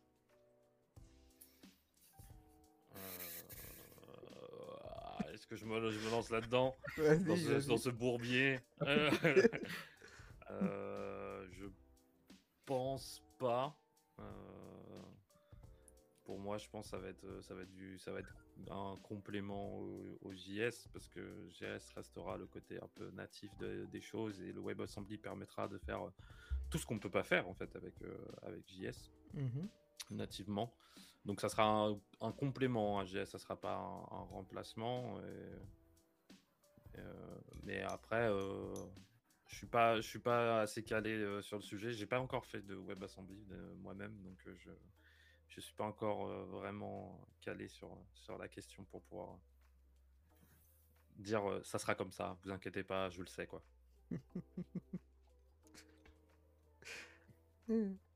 non, pareil, enfin, ça, ça, oui, ça va être un complément quoi. Hmm. Hmm. JavaScript parce que le JavaScript est facile d'accès. Du coup, euh, principalement pour ça en fait. Ouais. C'est ça, ça va être difficile de détrôner JavaScript, en tout cas dans les dix prochaines années. Ouais. Tu arrives avec WebAssembly, il n'y a pas encore les outils, il n'y a pas encore tout l'écosystème qu'il y a autour. Et les gens ne l'utilisent pas en fait. Quand tu commences le web, tu fais HTML, CSS et JS. On ne te dit pas, ah, euh, fais du WebAssembly, utilise C, commence à utiliser euh, tel compilateur, et puis euh, fais ceci, fais cela. Et puis finalement, bah, tu auras un carré noir, tu auras réussi à dessiner un petit carré noir. Ah, et puis, est-ce qu'il y a, alors j'ai jamais bossé avec les trucs qui font du WebAssembly, mais est-ce que euh, il y a l'équivalent du source map pour débugger dans ton navigateur? Parce que bon, hmm. on est bien content en JavaScript de pouvoir sortir, de dégainer le, debugger euh, en deux hmm. clics. Si ton WebAssembly, tu pas, peut-être qu'il y a, hein, j'en sais rien, vraiment, la, question est, ouverte. Mais, sinon, c'est compliqué. Hein. Moi, je suis un grand adepte du debugger, que ce soit en back ou en front. Et puis surtout que autre chose, c'est que aujourd'hui, l'état du WebAssembly, euh, est overkill pour 99% des projets. Mmh euh, on n'en a pas besoin pour. Euh, le JS suffit largement à la plupart des produits, des outils, des expériences mmh. qu'on veut proposer sur le web. Bah, JS répond déjà à, ses besoins. Quand il y aura des nouveaux besoins qui vont se développer, et on commence à le voir arriver, à des outils comme Figma ou des choses comme ça qui sont plus demandantes et demandent de plus en plus de choses, là, le WebAssembly peut-être on pourra se poser la question de est-ce que ça deviendra un nouveau standard, mais c'est encore beaucoup trop tôt pour, euh, pour l'envisager. Ouais, mais justement, le fait d'avoir. C'est un bon exemple que tu dis, euh, Figma, d'ailleurs, on devrait dire Adobe Figma. un, milliard, Figma. Adobe euh, Figma CC. C'est qui dit, on arrive quand même à faire des trucs de malade. Ouais. Juste en mhm. JS. Regarde ce qu'ils ce font avec FreeJS, par exemple. avec le WebGL derrière, tu dis, ouais, oh, donc, est-ce qu'il y a vraiment besoin, hmm. à part d'avoir une team qui dit non, moi je veux pas coder JS Tu vois, c'est ça. C'est du caprice. Voilà, c'est du caprice. Même moi, tu vois, finalement, bah, j'écris du JS en fait. Je préfère écrire du Python, mais je vais écrire du JS. Est-ce que je vais aller m'emmerder, pardon, à, faire, mettre la stack pour compiler en WebAssembly, nanana. C'est bon, je balance en JS et ça fonctionne à part un besoin giga spécifique, où vraiment il n'y a pas le choix et ça représente 0,0001% des projets, bah, mmh euh, pour le moment, le WebAssembly est overkill sur, euh, sur, euh, sur, la plupart des projets. Ou si tu veux t'amuser sur un side project, tester, voir comment ça fonctionne, ça c'est intéressant. C'est à titre d'expérimentation plus qu'un choix technique cohérent. Ouais. Ouais. Il y a aussi l'histoire du fait que le WebAssembly aujourd'hui, ce n'est pas encore assez bien intégré au, comment ça, au DOM, à la manipulation du HTML, CSS et tout ça en fait. Donc, euh, ça. C'est jeune, hein. Ça reste, on est encore au début de ce qu'est le WebAssembly et peut-être que c'est pas, il sera euh, même peut-être remplacé d'ici là. Hein. Euh, donc, on ne sait pas. Pour moi, c'est encore trop neuf pour pouvoir euh, se projeter efficacement sur euh, ce que sera le WebAssembly et quelle place il va prendre euh, dans notre écosystème. Ce serait le comble. Hein. Ce serait le comble s'il serait remplacé dans quelques années. Ouais, on dit allez, on abandonne tous les frameworks, toutes les libs, allez hop, on refait tout pour WebAssembly. Ça va être refaire le web, ça va être impossible. Ouais, ça me paraît. Après, on peut. Hein. On, pensait déjà ça à l'époque sur euh, plein de choses. Hein. Est-ce que moi, quand j'ai commencé jQuery, je me suis dit, bon, c'est bon, on est au endgame du web, on n'a pas besoin de plus, c'est trop bien jQuery, euh, c'est simple à utiliser, euh, on peut faire pas mal de choses. Bon, bah, il y a pas. Bon, aujourd'hui, jQuery, il est ce qu'il est, ce qu'il est, quoi. Tu sais, je vais dire un truc. Moi qui fais euh, pas mal de jQuery, du coup, et qui aujourd'hui fait que du, qui essaye au maximum de faire du, du Vanilla JS, Mhm. il y a un truc qui me manque dans jQuery, c'est que tu avais quand même tes lignes, elles, faisaient à peu, elles étaient à peu près trois fois moins longues pour, euh, pour faire la même chose. Ouais. Là, putain, c'est verbeux, quoi. Document.add event listener, euh, document.query. wow, wow. Mais C'est moi aussi un manque, que me- c'est- moi aussi c'est un manque euh, que j'ai de jQuery. Moi j'ai adoré jQuery, hein. vraiment j'étais un amoureux de jQuery. Ah ouais. Et quand on m'a dit arrête, on était là, mais j'étais là, mais t'es sûr, vraiment, parce que vraiment c'est pas mal quoi. Mon petit dollar, euh, je mets le nom de ma classe point clic, était vraiment plus agréable que add event listener euh, clic. euh, faut que Et si- Et tu pas- regardes, tu as plein de, t'as plein de libs euh, vanilla qui intègrent du coup toutes, chacune les leurs de leur côté, leur petite fonction qui fait l'équivalent du dollar, l'équivalent du on, Oui. euh, etc. Mhm. Ils le font tous, comme il y a jQuery, et ils ont tous, bon, c'est pas plus mal de ne plus dépendre d'un, d'un, d'un framework, mais, euh, Ouais. mais ouais, j'en ai encore fait hier, euh, t'as, as des lignes, enfin tu, tu fais rien, tu te retrouves avec un truc euh, long comme ça pour pas grand chose. Ouais. Mais Ouais, moi ça marche pas. C'était stylé jQuery, hein, mais bon. Je dis, si on peut, si on peut sacrifier une ou deux lignes euh, juste euh, pour avoir, euh, pour faire, enfin sans dépendre, enfin sans d'ajouter de, de- des- dépendances à notre site, bah, ça va. Ça va. Oui, oui, bien sûr. Et aujourd'hui, le, JS s'est quand même amélioré par rapport à ce qu'il était à l'époque pour, pour se rapprocher d'un truc plus agréable à utiliser. Mais c'est vrai que jQuery était quand même, et qui était quand même agré- enfin, agréable pour ça, pour plein de choses. euh, mais ça, c'est euh, plus la nostalgie qui parle, plus que euh, vraiment. euh, Bah, Nostalgie, oui de- et non. Parce que regarde, pour répondre justement au message de Romain qui dit suffit de faire un wrapper, finalement le wrapper c'était jQuery. Aujourd'hui tout le monde fait les siens. Qui sont pas Oui. compatibles entre eux, etc. Qui vont avoir le même nom des fois, etc. Avec des différences. JQuery finalement c'était le wrapper que, qui était, que tout le monde utilisait et qui est de la même façon. Donc oui, faire un wrapper on le fait, hein, mais tout le monde Ouais. le réinvente de son côté. quoi. Ouais. Un peu de la même façon que les frameworks et les libs euh, qui, Ça. ont- qui sont réinventés euh, de chaque côté. Chacun, bah voilà, d'ailleurs c'est ce que Green Horse dit, chacun réinvente sa petite roue. Ouais. Une minute de silence pour jQuery. Pour info, sur le dernier site que j'ai, j'ai jQuery. Je ne l'utilise pas moi, mais j'utilise une lib qui utilise jQuery.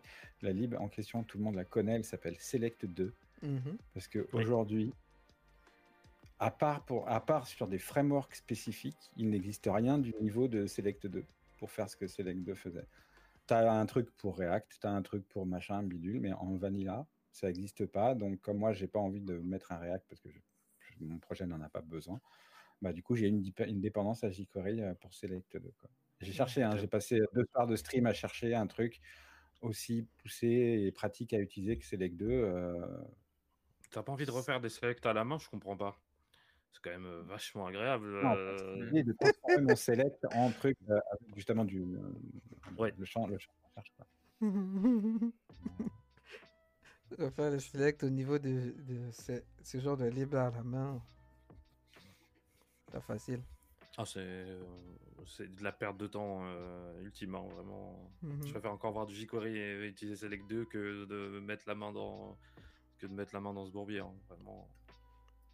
D'ailleurs, en parlant de Ouais, select, en parlant de select, j'ai vu récemment que il doit y avoir une spec, euh, un truc qui est en cours, euh, je sais pas, dans l'ECMA ou le TC39, qui c'est une proposition pour permettre de styliser le, le, le composant select du HTML même en fait, pour le customiser. Oh là, oh là, là, ça serait vraiment une. Pour moi, ce serait la vraie. ré- On parle plus de WebAssembly, de machin, etc. C'est la vraie révolution du web, ça. C'est euh, de pouvoir euh, me foutre du CSS sur des selects, euh, des, des checkbox, euh, des radios, etc. Ce serait, serait le bonheur absolu. hein. Ouais, Checkbox et radio, ça va, c'est facile. Le select, c'est Oui, euh, le, le select, de toute façon, euh, la seule façon que tu as de le faire, c'est euh, tu le caches et tu réécris le composant en. Ouais, ouais, complètement. ouais, c'est- la, seule solution. Tu dois tout refaire. C'est vrai que moi, on m'a dit, mais pourquoi tu n'utilises pas un input avec data list?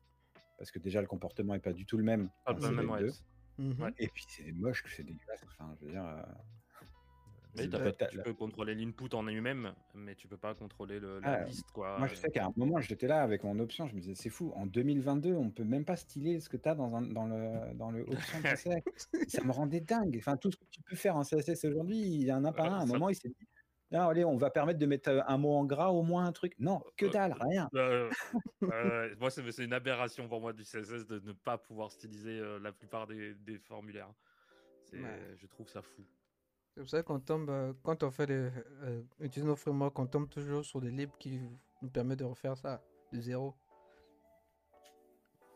Bah ouais, moi je, sur React j'utilise React Select, sur euh, Angular, euh, la plupart, il n'y a pas grand chose sur Angular, mais tu as, Angular Material qui te permet de, de- pareil, de faire la même chose. Euh, Vu je connais pas trop, donc euh, je sais pas, mais oui, il doit y en avoir, il doit y avoir la même chose. Donc, euh, mais c'est une tannée, c'est une tannée, on en a marre, on veut enfin, enfin euh, de pouvoir nativement avec du foutu CSS pouvoir modifier. Ah, parce que des euh, fois, on n'a pas des besoins de fou. On veut juste Non. notre. Genre mettre un truc à droite, un gauche. euh, juste ça, on peut pas en fait.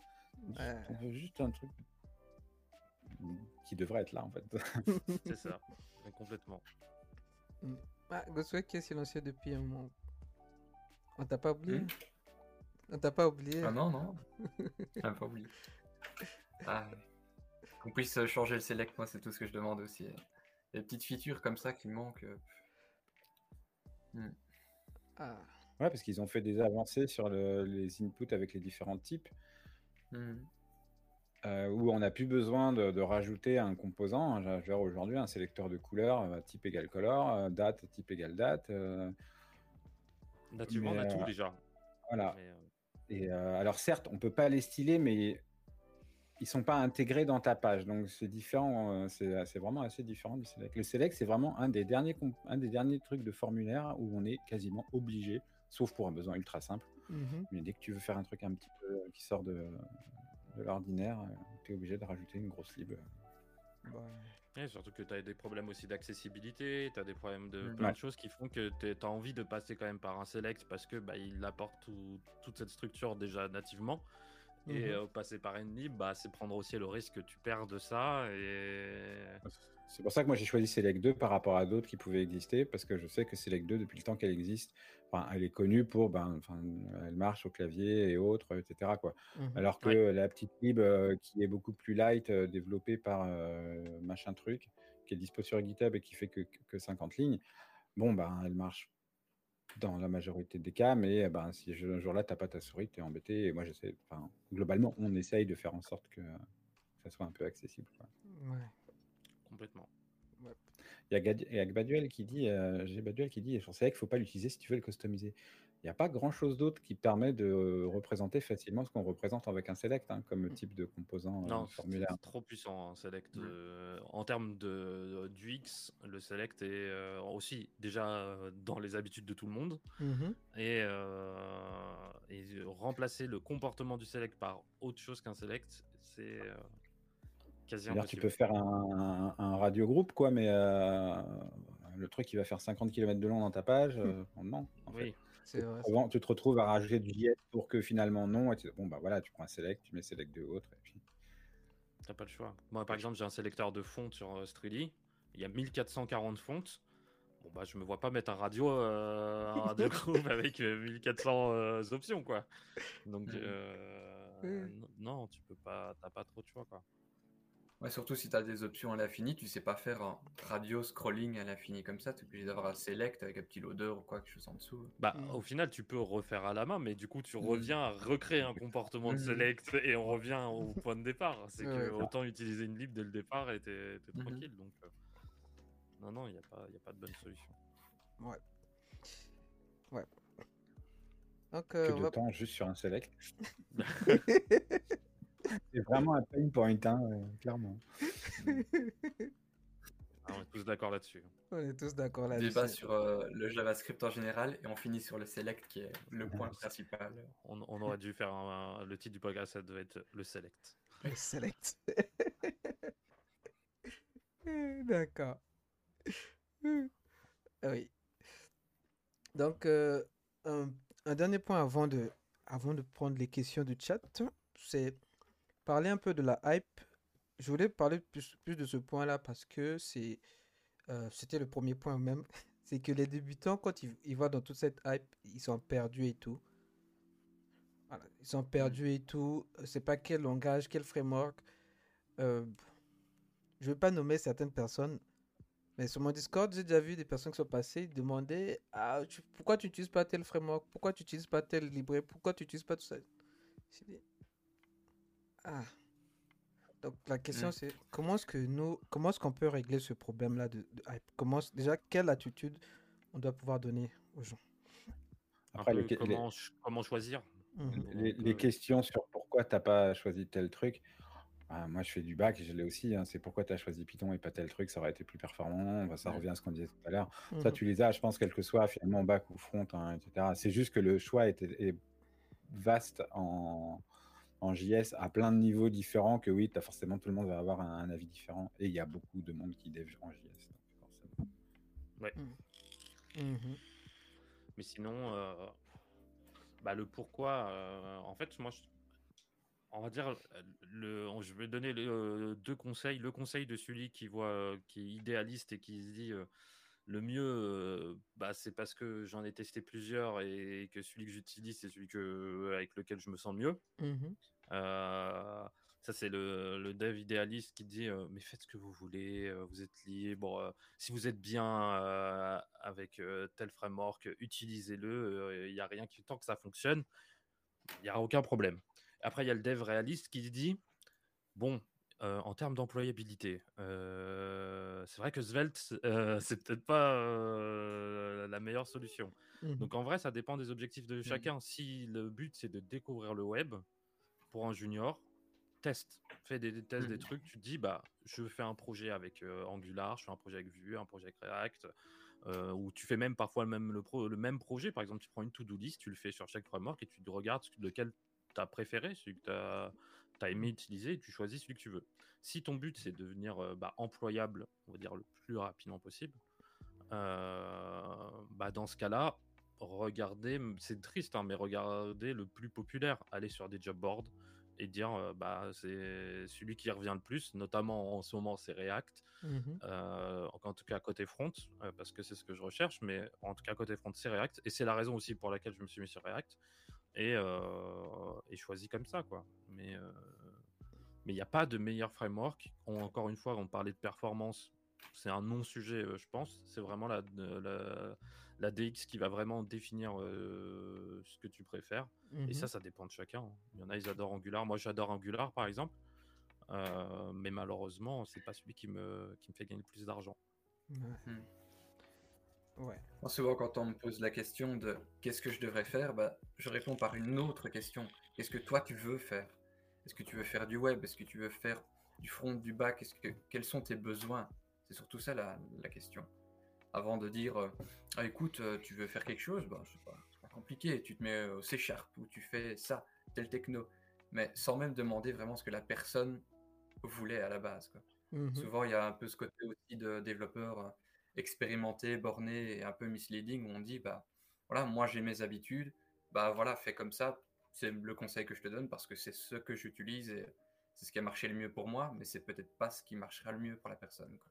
Ouais. C'est compliqué. Moi, je sais que des fois, on stream, on, on vient me voir. Bon, comme je fais du Python, on me dit, euh, en gros, tu as les deux frameworks web les plus connus en Python, c'est Django et Flask. Mm. Et on va me dire, euh, euh, tu préfères Django ou Flask? C'est compliqué. Moi, ça fait 15 ans que je fais du Django, j'ai jamais vraiment fait de Flask. Ah Du oui, euh, j'ai une partie de moi qui dit bah fais du Django, c'est mieux, nanana. Donc j'essaye d'argumenter, mais après je dis, je dis bah regarde, enfin regarde un peu sur le net en fonction de tes besoins quoi. C'est euh, c'est quand même assez compliqué. On a tendance à vouloir se dire que euh, la technologie qu'on préfère c'est c'est- c'est la mieux, mais clairement c'est clairement en effet pas le cas pour tout le monde. Ouais. Du coup, c'est Complètement. dur de répondre. Mais sur- surtout que. enfin, c'est peut-être un- une sensation que j'ai, mais j'ai l'impression que les personnes qui veulent commencer le, le développement prennent moins le temps de vouloir tester les choses, d'apprendre par eux-mêmes, de savoir ce qu'elles Mm. préfèrent, et préfèrent euh, tout de suite euh, optimiser ce temps en demandant directement qu'est-ce qui est le mieux, Mm. sur quoi je dois me diriger, et euh, prendre cette voie-là. Et du coup, Mhm. en, en vrai, bah, même en tant que streamer ou, ou sur Twitter, etc., tu as une espèce de responsabilité qui s'est créée de de porte-parole de, de langage, de techno, de lib, etc., qui ne devrait pas avoir lieu d'être au lieu de euh, tester. Parce que moi, je me rappelle à l'époque, Mhm. bah, c'est des questions qu'on se posait pas vraiment de Mm. quel était le meilleur ou quoi que ce soit. On était plus là. euh, Ah bah tiens, j'ai testé ça, j'aime bien, je vais l'utiliser sur mon prochain projet. Ah tiens, il y a telle boîte qui a testé ça, bah tiens, je vais le tester, voir si j'aime bien, etc. On était plus dans le. C'était plus, euh, plus de Mm. subjectivité sur ce qu'on utilisait plutôt que. euh, Tiens, on va demander à, à Jean-Michel, j'ai vu qu'il a vu, il a utilisé ça, on va voir si, euh, si c'est bien, comme ça moi j'utiliserai sur mon prochain projet. Ça, c'est vrai, ça. C'est vrai. Moi, euh, j'ai pas tellement cin- 50 ans d'expérience comme vous, mais euh, de ce tout ce que j'ai appris. et Calme-toi, les- hein, Fred, euh, Ouais, doucement. ouais, quand même. Tu commences à devenir ve- vexant. hein. Désolé. C'est juste que euh, moi, si on me demande, mais tu as fait du Vue, est-ce que tu as déjà testé React? Bah, pardon, tu as déjà testé tel euh, Solid, Svelte? Svelte, c'est mieux et tout. Moi, par exemple, à un moment, je cherchais. Moi, je viens du bac, du dév- développeur bac. J'ai fait du Python, du Django, tout. Et à un moment, je cherchais à faire du front. Je cherchais un truc facile. J'ai cherché Vue, j'ai cherché React, Angular. euh, j'ai vu que c'était pas du tout mon truc. j'ai cherché ça. Et j'ai même commencé à prendre Vue jusqu'à ce que j'ai rech- j'ai recherché un peu le site et puis commencé à apprendre qu'il y a plein plein de sites qui utilisent React. J'ai dit, ok, je vais me baser sur React. Un truc simple. Ouais, c'est ce qu'on disait, l'auto-entraînement de React, quoi. Un truc simple. Mais bon, c'est ça, c'est en fonction de ce, que vous voulez faire.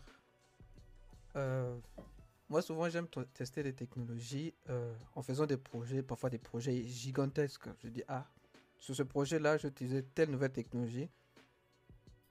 Tu auras une su- super, vous aurez une super expérience avec ça parce que euh, une super expérience dans le genre où vous connaîtrez beaucoup, beaucoup, enfin tous les tous les dessous du langage parce que le projet que vous avez fait c'était pas un petit projet là où vous avez fait juste une to-do list non non vous aurez co- connu tous les dessous tous les problèmes et à la fin vous allez voir si ça va vraiment si ça, vous a vraiment plu ou pas du tout en fait Et encore dans une les- question qu'on me pose. Mhm. ouais pardon Une une question qu'on me pose des fois, c'est est-ce que c'est mieux de. euh, Ouais, parce qu'il y a ce truc-là, c'est qu'en tant que streamer, euh, quand, quand tu te mets streamer, on se met à te poser des questions et tu n'étais pas forcément préparé à répondre à ces questions. Une question qui vient des fois, c'est euh, est-ce que c'est mieux de me focus, me focus sur une techno ou, euh, ou de tout essayer? Ben, En fait, les deux, en fait, c'est les deux sont valables. Parce que se focus sur une techno, c'est bien, parce que quand dans le monde pro, tu vas être sur cette techno, ben, tu vas être au taquet, quoi, parce que tu la connais bien à à Z, tu connais tous les paradigmes, ça va être super pratique. Mhm. Mais le fait d'essayer plein de technos, ben, du coup, tu vas dire, ok, donc là, sur ce projet-là, clairement, c'est mieux que j'utilise ce truc-là, et- etc. Quoi. Ça te permet ensuite de faire abstraction de la hype, euh, justement. quoi. Ouais. Il faut pouvoir aussi évoluer et se tenir au courant des nouveautés. Mhm. Ça, c'est le point important aussi. Ouais. Pas dire ah je connais un truc, moi je fais que ça. Sinon après bah voilà jQuery est mort, dix ans après la mort de jQuery tu l'utilises encore et tu t'es pas sur React, Angular, peu importe.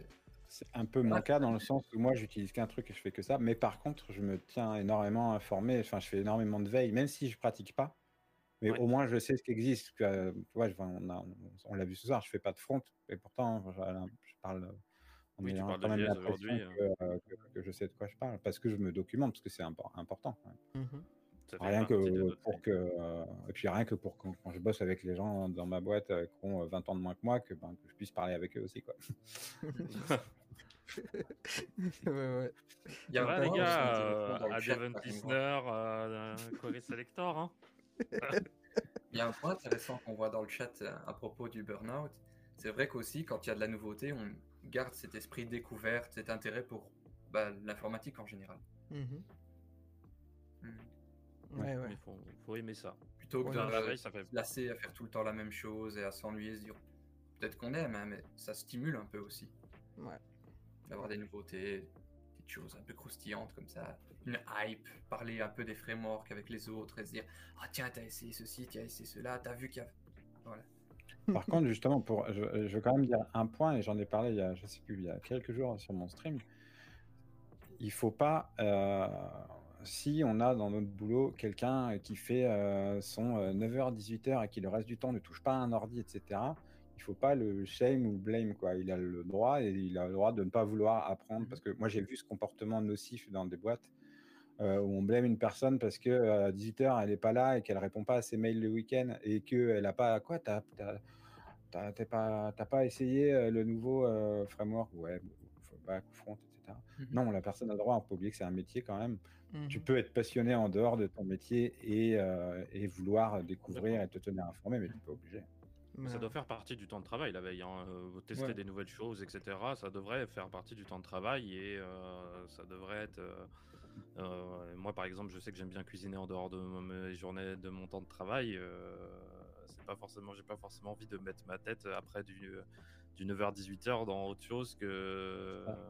Il y a des boîtes qui font ça, maintenant, qui, mmh. qui, qui font qui, qui, te donnent une demi-journée pour. c'est ça. Je sais avait pour faire ce genre de choses.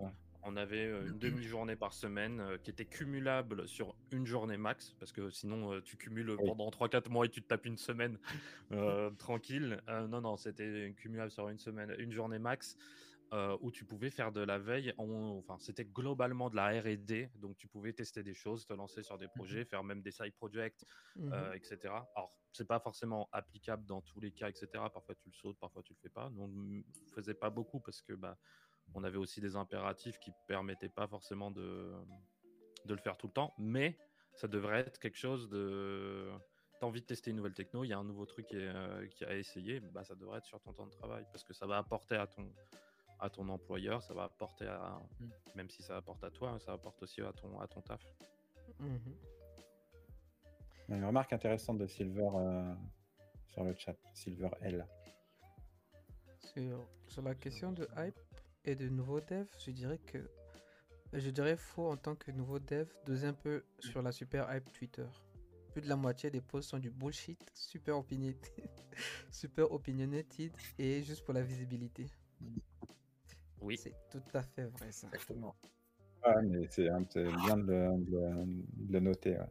C'est la méta Twitter en ce moment. Hein. C'est vraiment de, de, dire je suis. Euh, vous faites ça, vous n'avez pas le choix. Si vous faites pas ça, c'est de la merde. Et, euh, et utiliser cette techno. Euh, je suis influenceur, cette techno-là est bien, celle-là elle est pas bien. Vous m'écoutez quoi.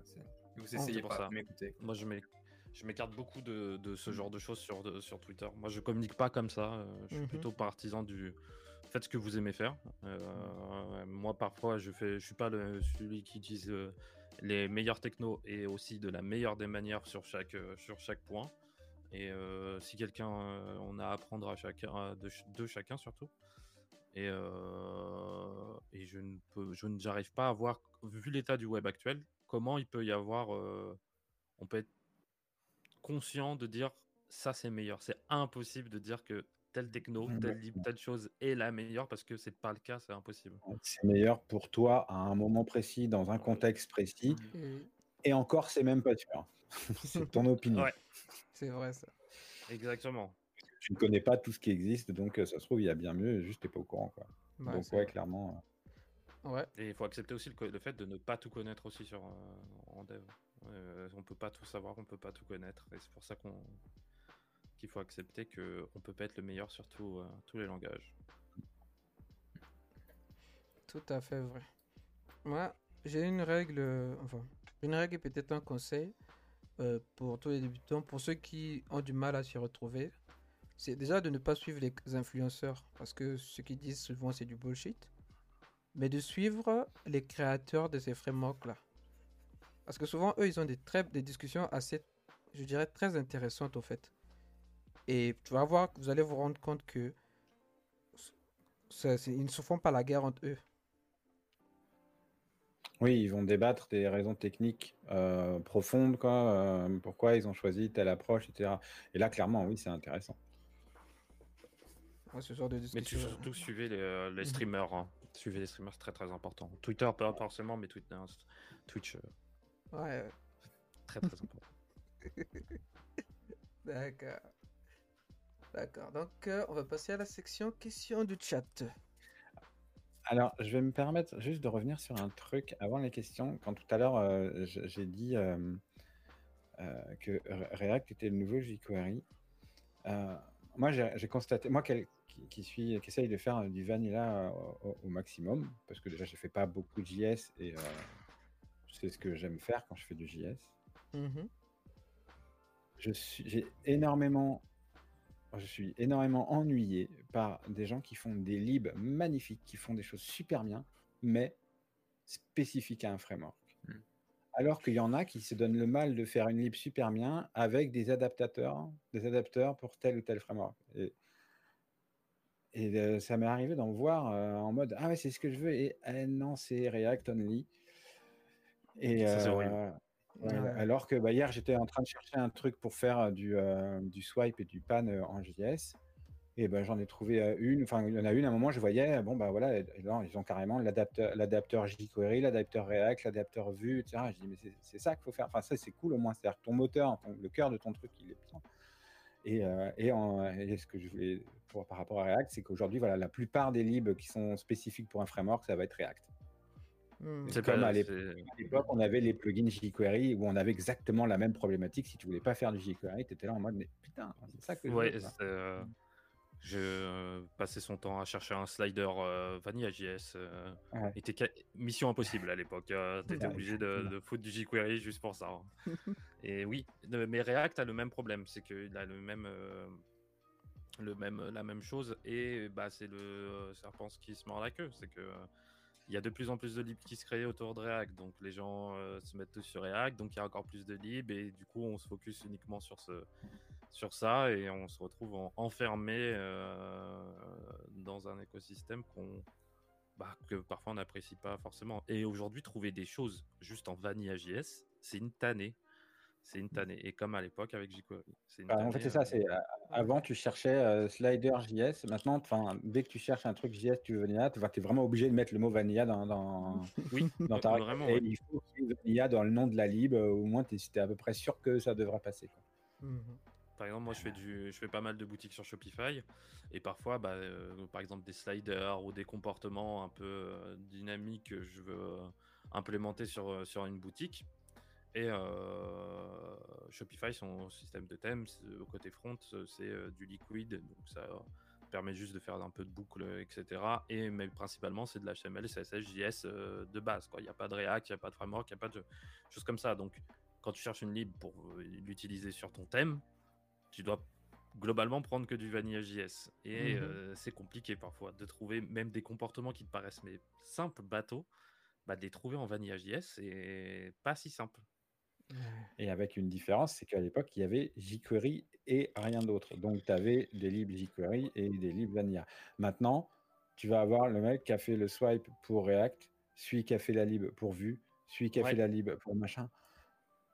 Et du coup, bah, je suis, euh, ça va à l'opposé de ce que se dit S17 sur le chat, en, le chat en disant c'est trop de travail de l'adapter. Bah, finalement, en fait, il y a plus de travail qui est produit parce qu'ils font chacun leur lib de leur côté pour tel framework alors que euh, en faisant un, truc qui, gère le, côté euh, métier entre guillemets euh, avec des adapteurs, ça ferait plus de travail que de faire toi de ton côté pour ce, framework, mais au, global, ça ferait, ça ferait moins. Ouais. Complètement.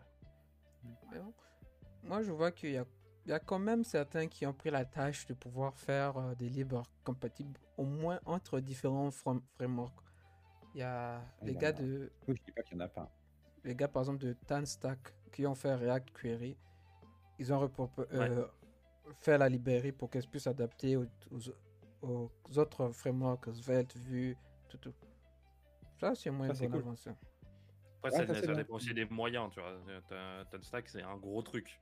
Mhm. Donc euh, c'est une histoire de moyens aussi. Généralement, euh, la plupart des libs euh, dans ce genre de cas, ça a été développé par un mec qui avait, qui avait un besoin précis.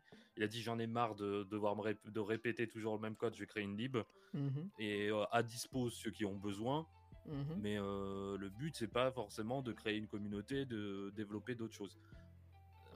Mais oui, on se retrouve enfermé aussi beaucoup dans, dans ce genre de cas.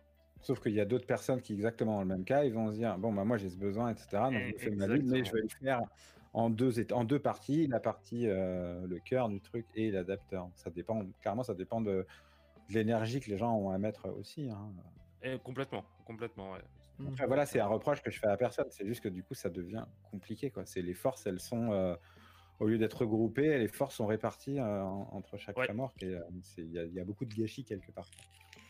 Puis on, a, on se retrouve avec euh, 45 libs qui font exactement la même chose, euh, juste pour un langage différent à chaque fois, pour Oui. un lib. euh, Ou alors pas exactement la même chose. Et tu veux les tels comportements, tu es sur un projet en React.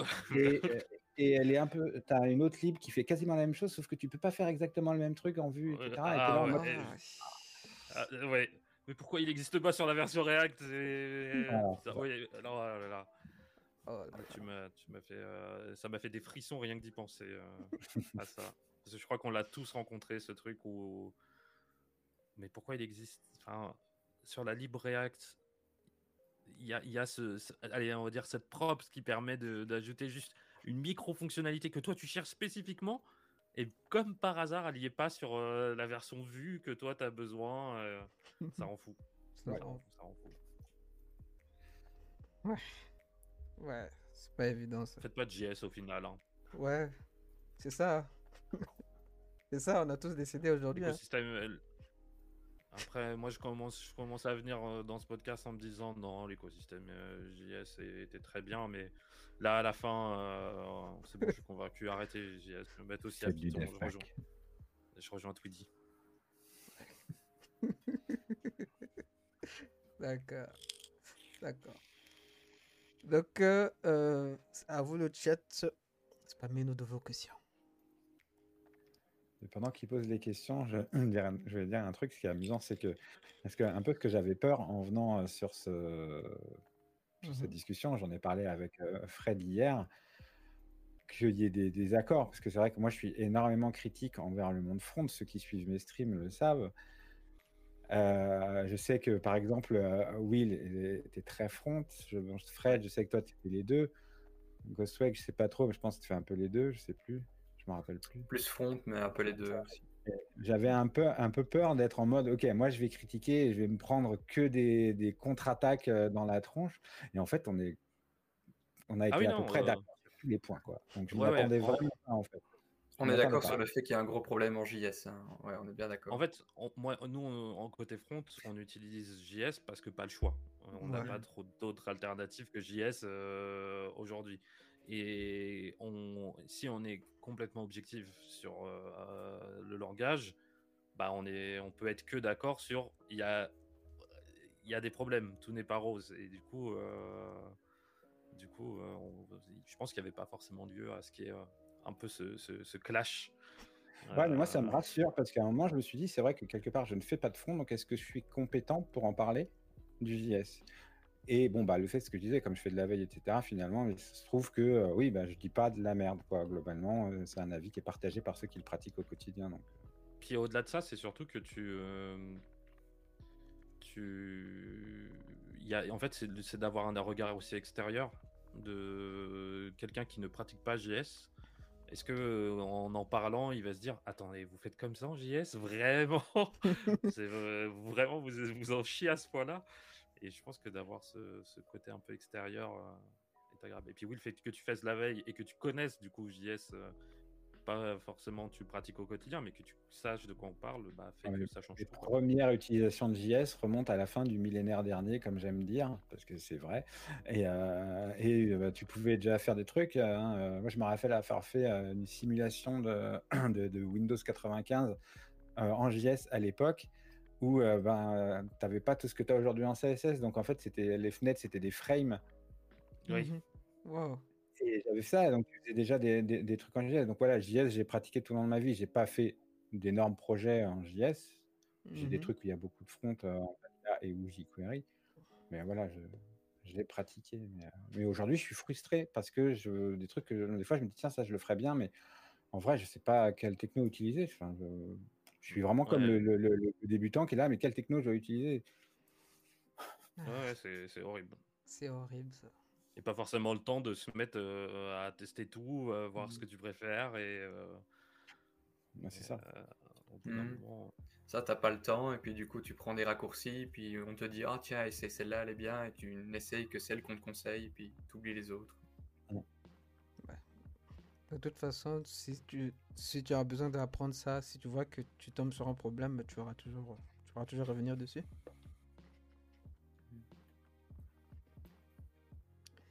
On a peu de questions. Google la réponse. C'est que tout le monde sait tout. hein. Voilà, elle a, elle a finalement tout dit. Vous êtes, vous êtes venu ici pour la, pour la réponse à la question, n'est-ce pas? La réponse est oui.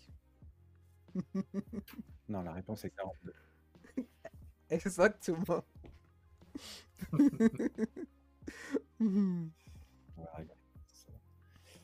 Ok. Ok. euh, bon. Alors, on a été tellement parfait qu'on a répondu à, à Ah oui, toutes oui, les questions.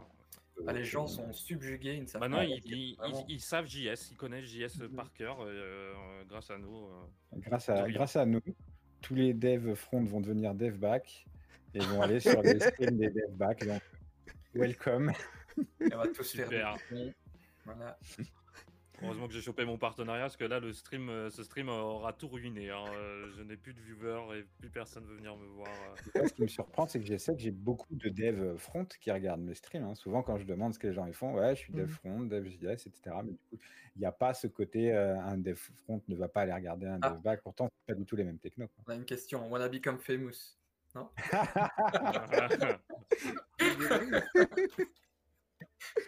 Alors, est-ce que tu as géré la suppression des messages dans ton chat? Oui. Euh. Ah non. Ah, le bac qui fait du front ou inversement? Exactement, ça va devenir les, euh, les fronts qui font du bac. On va avoir des, des- des- des streamers qui vont faire euh, un dev front qui fait du bac. Ah ah. L'inverse de moi. Moi, j'aime bien regarder des, euh, des streams, par exemple, moi qui fais pratiquement exclusivement du front. J'aime bien aller voir des dev back parce que. euh, Bah parce que en gros, ça me permet de, de faire la veille que, euh, de manière plus ludique Mhm. que, que d'aller se taper de la doc ou des articles euh, imbuvables, quoi. Et du coup, je regardais DevBack, comme ça, je sais comment ça fonctionne, je sais comment Mm. ça se gère. euh. Bon, je regarde pas DevMute qui fait du PHP parce qu'il faut pas déconner non plus, mais, euh, mais j'essaye de voir un peu ce que fait chacun, et c'est vrai que. Et surtout que je crois que. Enfin, Mhm. peut-être que je me trompe, hein, j'ai l'impression qu'il y a plus de DevBack euh, que de front euh, sur Twitch, ou. Je sais pas, en vrai. Il y a beaucoup plus de dev. Rust, ouais. À l'époque, avait- Beaucoup de dev back. Ouais, Rust, c'est ça. Rust, surtout. Tout le monde fait du Rust, mais euh, ouais, c'est ça qui est bizarre. ouais. Alors que personne n'a envie d'utiliser du Rust dans la vraie vie, en vrai. Je dis pas que c'est un mauvais langage, mais l'utiliser au quotidien, Hmm. ça a l'air d'être un peu infernal. hein. C'est cool de l'apprendre, je pense. Mais, euh, Bah moi ça a l'air. En vrai moi ça me... je pense à un des. Si j'avais le temps etc. C'est un je pense un des langages sur lesquels je, je me mettrais. Ah. J'ai envie de tester parce que j'ai testé comment ça s'appelle là euh, qui remplace Electron. Euh, Tori Ouais. Ah oui Tori Tori voilà et je suis tombé amoureux de Tori et, euh, et ça m'a frustré de pas savoir euh, tout gérer derrière euh, côté euh, bah, côté Rust parce que c'est c'est- c'est c'est fait en Rust. Ouais. Et tout dit qui, qui spam, euh, qui euh, spam sa propagande. à Non, Python. je Python- réponds à Python je réponds à Defmute. hein. Ah oui, oui, oui, je comprends, je comprends. Mais Python m'intéresse également. Je pense que c'est un, un des langages les plus accessibles aujourd'hui. Euh, qui, qui existe, un peu, un peu front, back ou quoi que ce soit. Je pense que Ouais, je pense qu'il est facile d'accès. Je pense que la, plus grosse barrière pour les gens qui, vi- qui viennent d'autres langages, qui se mettent dans Python, c'est la même que j'ai eue euh, il y a euh, 15 ans, my god. Euh, qu'il y a 15 ans, quand je suis passé du, du Perl au Python, c'est, on a énormément de langages, que ce soit JavaScript ou des langages back, où on a une syntaxe à base d'accolades et de points-virgules partout. Mhm. Enfin, Ouais. dire, il y en a quand même beaucoup. Et le plus dur quand tu arrives en Python, c'est ça, tu dégages et tu as l'indentation. Ce, ce contexte, ce concept-là est remplacé par l'indentation. Et c'est vraiment dur au début à. Ah, c'est euh, pas un autre euh, modèle mental, mais euh, c'est visuellement, tu tu t'y retrouves pas. Tu clairement pas tes habitudes. C'est une vraie barrière, je pense.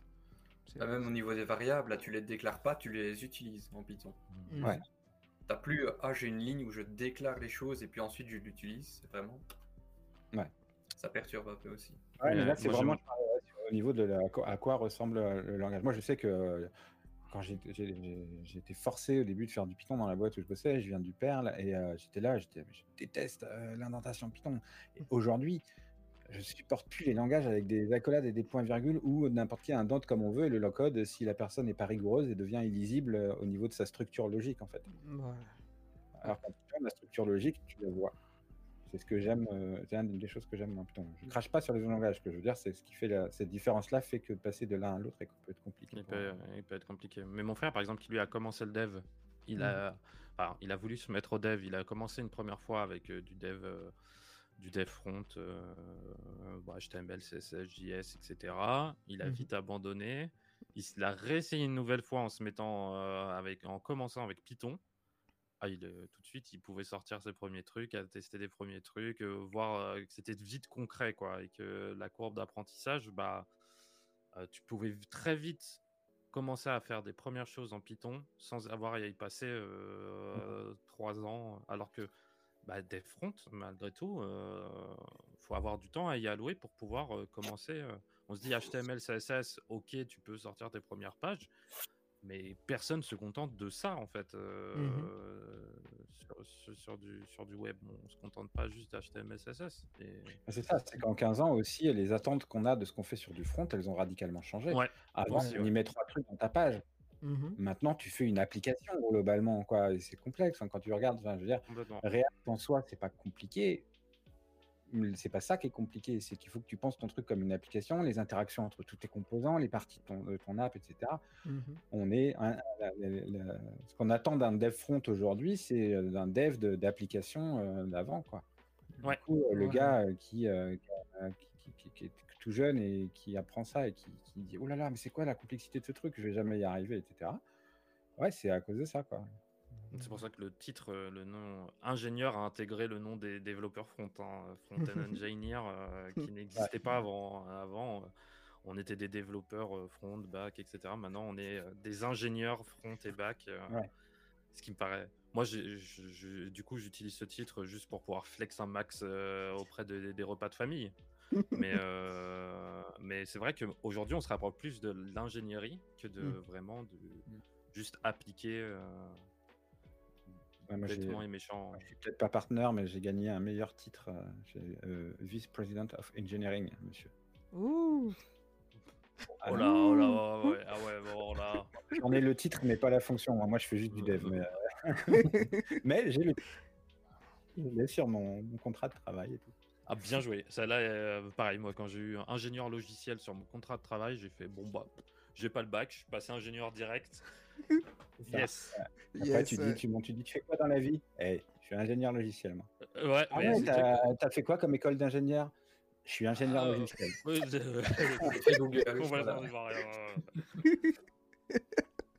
Et ce titre m'aide beaucoup dans ma recherche d'appart euh, auprès des mhm. proprios. Euh, oh, mm. ingénieur, Moi, en vrai, le, le, titre, je l'ai quand on quand le sujet a été abordé, moi, je, en fait, le truc, c'est que j'ai 46 ans et à un moment, je, vais, je, je, rentre en compétition avec des gens qui ont déjà beaucoup d'expérience de dev, mais qui ont 10 euh, à 15 ans de 20 que moi. Et mhm. euh, là, ça passe encore, mais je vais continuer à travailler, je vais continuer à prendre de l'âge. Et du coup, quand on m'a dit, tiens, est-ce que ce titre-là, ça te va? J'ai dit, ah, ça m'ouvre des portes pour mon futur, donc oui. Mhm. Ah ouais, complètement ça. Bon, vous êtes encore, euh, vous êtes plus encore jeune, donc vous ne posez pas cette question de la compétition avec des gens qui ont 10, euh, 15 ans de moins que vous, mais à un moment, elle se pose et euh, ça fait réfléchir. Tu dis, oui, mais est-ce que je vais être, est-ce que je vais être encore employable Ouais, ouais. Et ce titre t'aide à t'assurer indirectement ce côté, à te décharger mentalement de ce côté, est-ce que je vais être employable ou pas, d'être. Mmh bah, comme tu dis, euh, VP euh, of euh, Engineering, ça, ça, permet de, de s'assurer une certaine sécurité, au moins au niveau du titre. Quoi. Exactement. c'est vrai. On, dévie du, du, sujet. Complètement, rien à voir, vraiment plus rien à voir. C'est parce que les gens ne posent pas de questions. Ah si, il y a mm. Greenhorse qui a posé une question, vive le dev. c'est une question, je vais y répondre, oui, vive le dev. Vive le dev. Vive le dev. Dire même plus, vivre le dev vivre le dev. Ouais, mais il faut avoir, essayer d'avoir une, autre vie à côté. il faut un peu scinder quand même. Moi, je suis un peu trop vivre le dev, j'avoue. Euh. Ah, qui n'est pas. Qui ne Moi, j'essaie de, de m'en écarter quand même. D'avoir des moments aussi euh, où je ne le vis pas quand même, le dev, parce que sinon. je le vivais un peu trop et euh, je me suis dit, ouais, bon, peut-être on va le vivre un peu moins parce que sinon, euh, je vais plus le vivre du tout. Ouais. Bonne formulation de Silver L. Vive le dev, mais le dev, c'est pas, ma vie. Silver, tu es sûr que tu n'es pas, période. tu n'es pas euh, philosophe par hasard? Tu es sûr que tu veux pas changer de tu- reconvertir, euh, changer de carrière? VP philosophe of engineering. euh, Moi, j'ai ouais, des périodes où, je- où ma- où le dev, c'est ma vie, et des périodes où ça l'est moins. Ça va dépendre des Ouais. projets que je vais avoir à côté. euh. Hmm. Oui, oui, c'est ça. En ce moment, je suis dans une période où je mange, dors, euh, dev. Quoi. Je vis, je travaille, dev. C'est par période. Ouais. Mais ta vie est en développement. Oh, oh. Oh. Oh. Head of Philosopher Worldwide. Ah, ok. Ok. Le CPO, Chief Philosophe Officer. Exactement. Oh. J'ai une place sur, chez Streely si t'intéresse, euh, Tweedy de CPO. Oh, bah voilà, une, une bonne question. Là. Mhm. Ça vous arrive de repartir de zéro pour un projet web ou vous inspirez de vos projets passés? Je peux répondre Hmm. et puis vous laissez la main? Ah, vas-y, vas-y. Euh, moi, souvent, je m'inspire de mes projets passés. Je copie, copie beaucoup des codes que j'ai fait déjà. Pour- Il y a plein de codes, tu vas me le retrouver sur la plupart de mes projets. Je l'ai fait une fois, je le retrouve partout. C'est mon truc. Donc, euh, à vous la, pa- la parole. Hmm, Moi, je dirais que c'est plutôt, ça dépend du projet. Si c'est un Mhm. projet justement pour tester une nouvelle technologie dans ce cadre-là, bah Mhm. alors là, je repars de zéro. Sinon, bah oui, j'ai un petit template ou des, des trucs que j'ai à moi que je copie-colle et puis voilà, Moi, je suis pas se plutôt partisan de- réinventer tout non plus. Mhm, par contre, quoi. Mais moi, je suis plutôt partisan d'utiliser l'expérience passée, mais euh, pour repartir euh, à zéro. J'aime bien refaire. euh, Parfois, je réinvente la roue 50 fois pour la même chose, mais j'essaye de l'aborder euh, différemment suivant, euh, suivant l'expérience et suivant le temps. Bon, c'est clair qu'il y a des trucs où je copie-colle parce que euh, la valeur ajoutée est quasi nulle. Et bon, je pense que je suis arrivé au bout de ce que je pouvais y apporter euh, en termes d'expérience et en termes de technique. Mhm. Mais euh, j'essaye quand même aussi de, de repenser et revoir pas mal de choses pour euh, éviter de m'enfermer dans, dans un truc. euh, bon, bah ça fonctionne, du coup je le réévalue pas, je le refais pas et ça reste vieillot à vitam aeternam parce que, parce que bah, je fais que le copier depuis 10 ans. quoi. Ah ouais. Ouais. En fait, moi, ça, je serais plus comme Ghost Wake. C'est ça, c'est euh, un petit projet comme ça pour tester des trucs. Bon, ben, tu testes vraiment. Mais sur un truc où je sais que je vais, euh, que c'est un projet que je vais euh, aller dans la durée, je vais essayer de repartir ouais, sur quelque chose que, que j'ai déjà fait. Même si c'est vrai que des fois, on se dit, en vrai, ce truc-là, là, je vais le reprendre, mais ça serait bien si je connais ses faiblesses. Faudrait que je le refasse euh, cette partie-là de zéro. Et puis, tu as toujours le moment où tu te dis, euh, ah, il flemme, c'est bon, ça marche. euh, Hmm, ouais. good enough, quoi. Donc, Moi, bon, moi, souvent, ce que je copie, ce sont des bouts de code, des fonctions que je réutilise partout. Ce genre de truc pour aller vite, quoi. Genre, tu as fait une fonction pour... Mm. Moi, euh, en, par exemple, en JavaScript, euh, je me suis- je m'étais fait une fonction à la style de, au style de Python euh, qui permet de faire un... euh, tu dis, tu connais le for i in range. Pour parcourir tous Mhm. les, tous les entiers d'un... Enfin, Comment on appelle ça déjà? D'un intervalle. Voilà, tous les entiers d'un intervalle. Je m'étais fait cette fonction et je l'utilise partout. Voilà. ouais, tu t'es fait ta Fredkey standard librairie, quoi. exact. Bah, souvent, ce qui est intéressant à copier aussi, c'est la, la configuration. D'un projet à l'autre, Ah oui. Ah pas ouais, t'amuser à le reconfigurer. Tu prends les 15 fichiers de config, tu les mets. Clairement. ouais, ouais, On est en clairement. train de parler de Webpack là. Webpack ou peu importe, je sais pas, ESLint, RC, des trucs comme ça, tu te dis, bon. C'est- intéressant que vous parliez de ça parce que pour moi, c'est une vraie barrière. Pour moi, en tant que dev back, euh, les webpacks ou autres, ou les 50 qui existent, ou pareil, tu en as toujours un nouveau qui sort tous les 2-3 ans, euh, qui est censé être mieux que les autres, mais finalement, tout le monde utilise. Enfin, tu entends toujours parler de webpack. C'est, euh, pour moi, c'est en vrai, moi personnellement, c'est une barrière. C'est euh, si je me dis, tiens, ce truc-là, je vais le faire euh, avec un, framework front, ma problématique, quelque part, elle, ça va pas tant être quel framework je vais utiliser, c'est Ah putain, il y a toute la partie euh, tooling. Ouais. Oui. Et ça, c'est ce qui, moi, personnellement, c'est ce qui me qui m'effraie entre guillemets le, le plus. On n'en a pas parlé cette soir, alors C'est que vrai c'est important. On n'est plus trop dans l'idée de je lance, euh, je lance mon éditeur et let's go, le projet est parti. C'est vrai qu'il y a toute une partie euh, bah, setup, tooling et que tu dois mettre en place euh, tes configs, tes machins, euh, etc. dans tous les sens. Pour avoir déjà fait du webpack, il y a bon, il y a longtemps maintenant, mais quel enfer, je comprends rien. Ah oui. C'est Ah Ah oui, oui, oui. mais même ceux qui font, mais je pense que même les créateurs de Webpack ne savent pas ce qu'ils font. Mais, ils, euh, mais ça, ça va fonctionner. euh, Ouais, en plus, et les docs, c'est ce genre de projet où les docs sont faites par des, pour des gens qui connaissent déjà. Ouais, Oui. ouais. et- et- exactement. Si tu connais pas, tu lis la doc et tu te dis qu'est-ce qu'il dit? Je comprends pas. C'est- Et ouais, c'est j'ai- vraiment j'ai été traumatisé par des expériences webpack. euh, Ouais. Comme tout le monde. Comme tout le monde.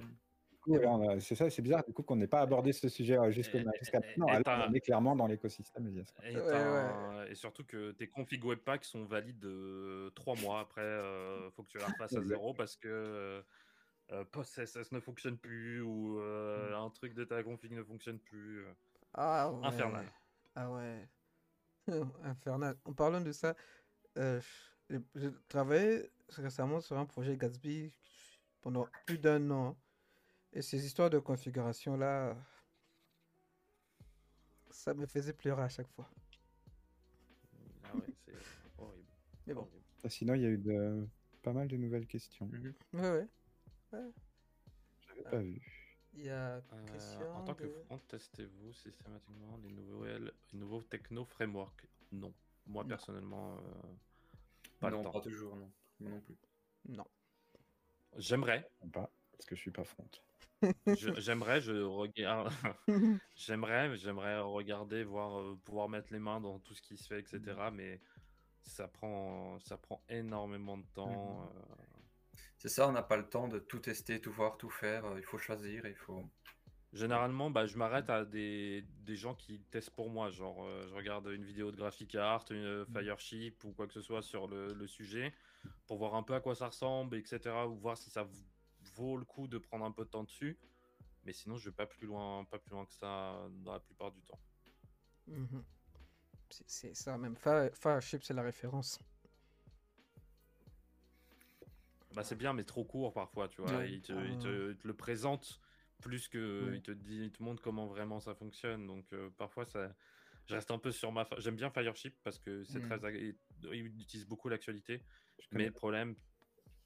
Alors, Fireship, ouais, c'est un YouTuber qui euh, fait des vidéos très courtes sur des, euh, sur des techno-JS principalement. Ok. Et euh, qui présente et très d'actualité. Ça permet. C'est une forme de veille en fait qu'il propose. Mhm. Euh, et c'est super intéressant parce qu'il est vraiment, généralement, il y a un truc qui buzz ou qui, qui sort. euh, on peut dire sous max 2-3 jours, on a une vidéo de lui qui sort qui nous présente comment ça fonctionne, etc.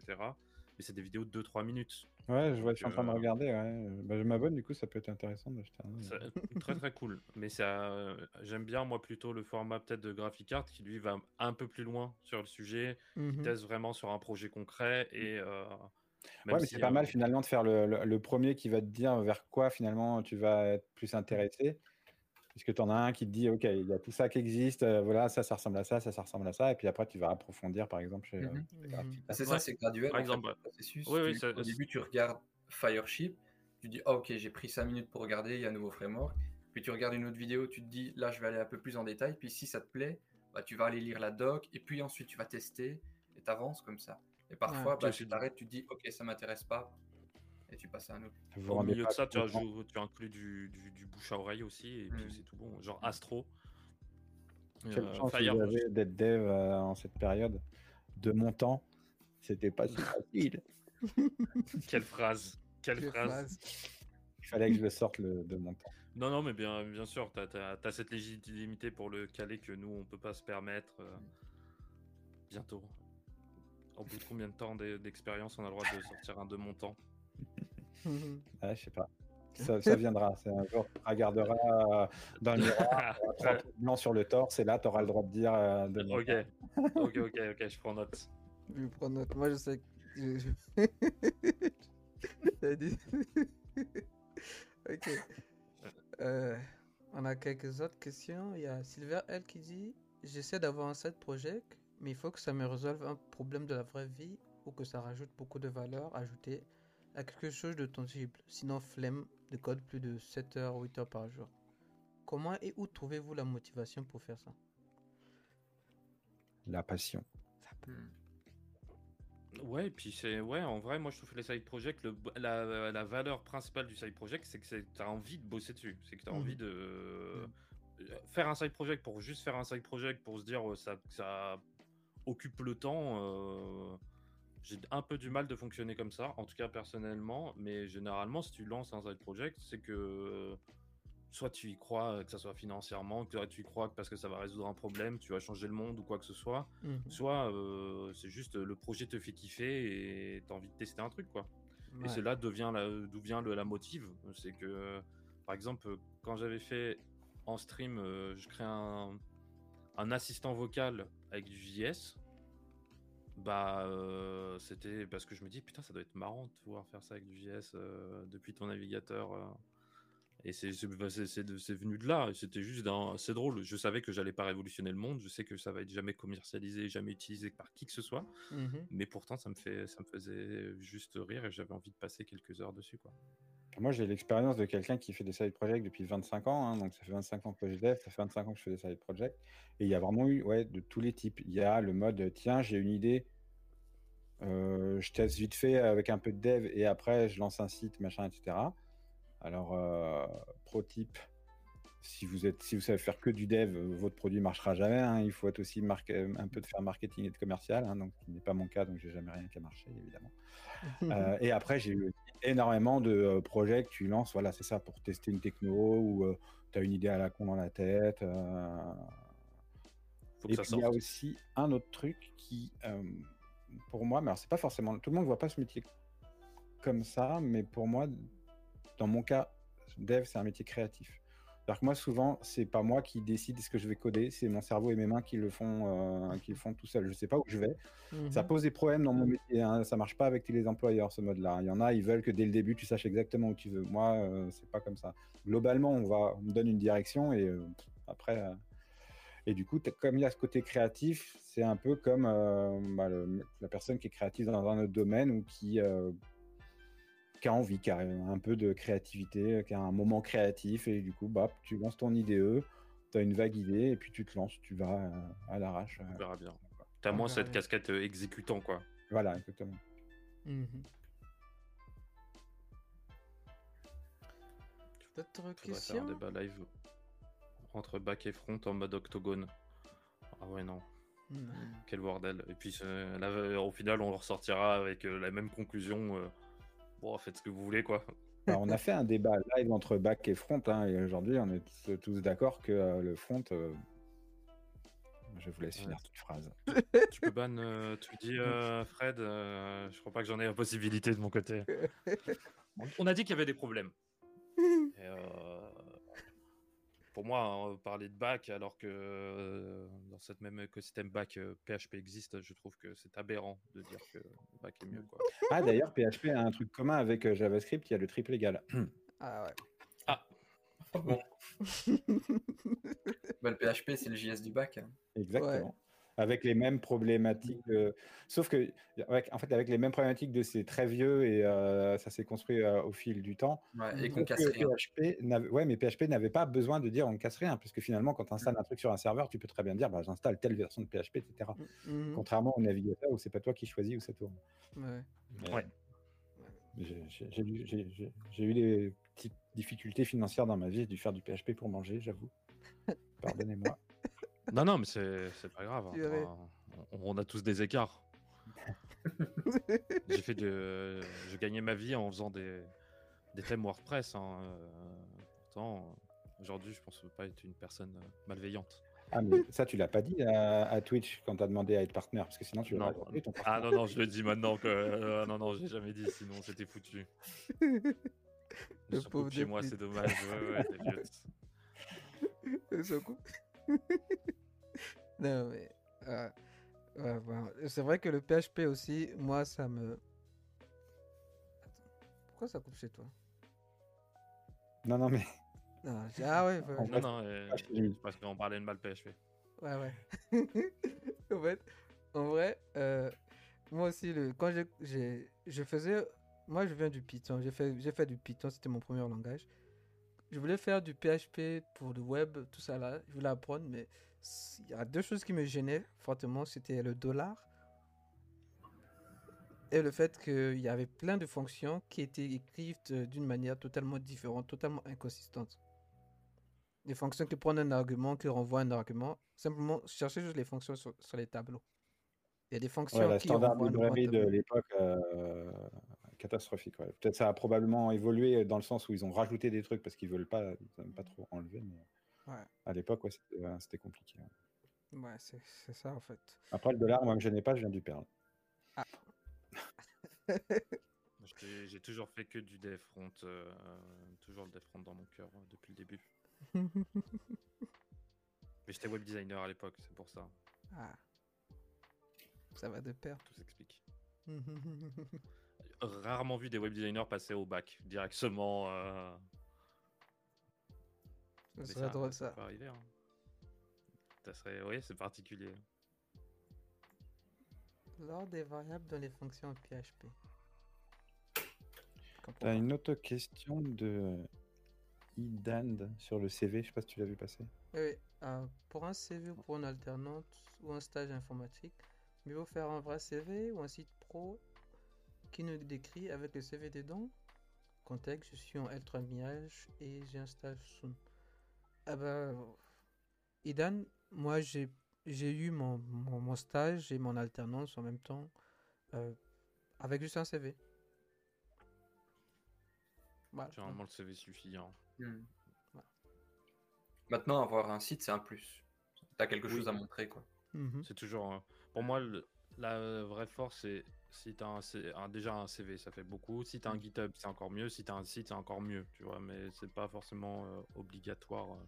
Oui, le site euh, montre. euh, Moi, j'ai arrêté d'en avoir. J'ai décidé de ne plus avoir de, de portfolio de site euh, perso parce que je les maintenais pas, je les mettais jamais à jour et que ça restait à traîner au final. et la plus- plus-value était euh, vraiment maigre, malgré que je sois dev front, parce que c'est très visuel. Euh, je trouvais que un CV déjà faisait beaucoup et euh, un GitHub avec quelques projets. euh, si tu as vraiment envie de faire des, des projets front, monter quelques projets front, bah tu soit tu utilises GitHub Page ou tu, tu les déploies sur Vercel, tu mets un petit lien euh, sur ton CV, etc. ou sur, ta, sur ton profil GitHub et je trouve que ça suffit euh, largement. En tant que développeur, après si tu as d'autres choses que tu veux montrer, euh, peut-être d'ordre plus graphique, euh, un site ça peut être cohérent, mais c'est pas indispensable.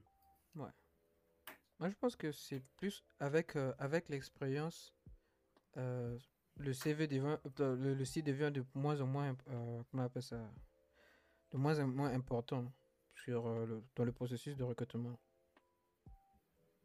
Ouais, Enfin. Je suis entièrement d'accord.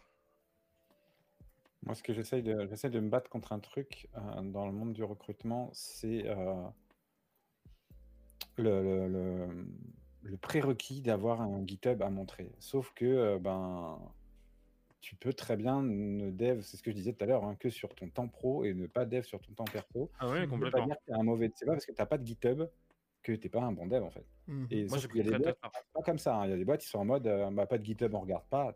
Non, mais si, regarde quand même en fait. C'est la même chose avec le diplôme. T'as pas de diplôme. hmm, C'est Ah un oui, moins un peu derrière que- ceux qui ont pas. C'est moins arbitraire que le, que le GitHub aujourd'hui, je trouve. Hmm. Diplôme, aujourd'hui, les gens se sont fait une raison. Ok, il y a des bons, très Ouais, bons devs non, qui, ne- qui font pas de diplôme. raison.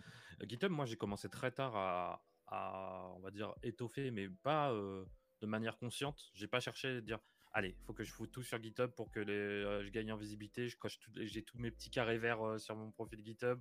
Euh, c'est un truc où je m'en fous complètement. J'ai commencé à faire mon GitHub parce que euh, bah, je voulais un endroit où rassembler mes projets un peu plus publics et tout, et euh, c'était le meilleur endroit. Et aujourd'hui, c'est comme ça que j'utilise un peu comme un, comme un portfolio. Pour moi, Mhm. Euh, c'est, GitHub, c'est devenu mon portfolio. Mais, euh, mais très longtemps, ça, ça, c'est- ça date de, d'il y a un an. Avant ça, je faisais sans GitHub et ça fonctionne très bien. Ça montre pas que Mhm. Que je suis incompétent. Après, je suis que junior, vous le savez. hein. J'ai encore beaucoup de choses à le- apprendre. c'est le junior dev du Z-Event. Euh, Exactement. Junior dev. Le titre euh, Le qui titre n'a aucun sens. Euh, Il y a Sylvain, elle, qui a mis les lettres de motivation? Euh, Moi, je vais J'en fais plus. Ouais. Moi, je, le, En je fait, les, on a fait. de la chance. Moi, je pardon, les hais avec de, je les hais de tout mon cœur. Je n'aime pas les lettres, écrire les lettres de motivation parce que peut-être parce que je manque de créativité au niveau de l'écriture. Bon. En, en- en vrai, après, tu as un truc, c'est avec l'expérience. euh, moi, j'ai pas envoyé mon CV, ni fait de lettre de motivation, ni de vrai entretien d'embauche, mais depuis plus de 15 ans, en fait. Mhm. À un moment, tu as une expérience, tu as le bouche à oreille qui est là, tu as travaillé avec plein de gens, surtout j'étais freelance longtemps. Donc, tu as toujours un moment qui dit euh, Tiens, bah, dans ma boîte, on cherche quelqu'un et euh, je te présente. Et l'entretien d'embauche, en gros, c'est un- une bouffe à midi dans un resto et juste on parle comme on est en train de parler là. Quoi.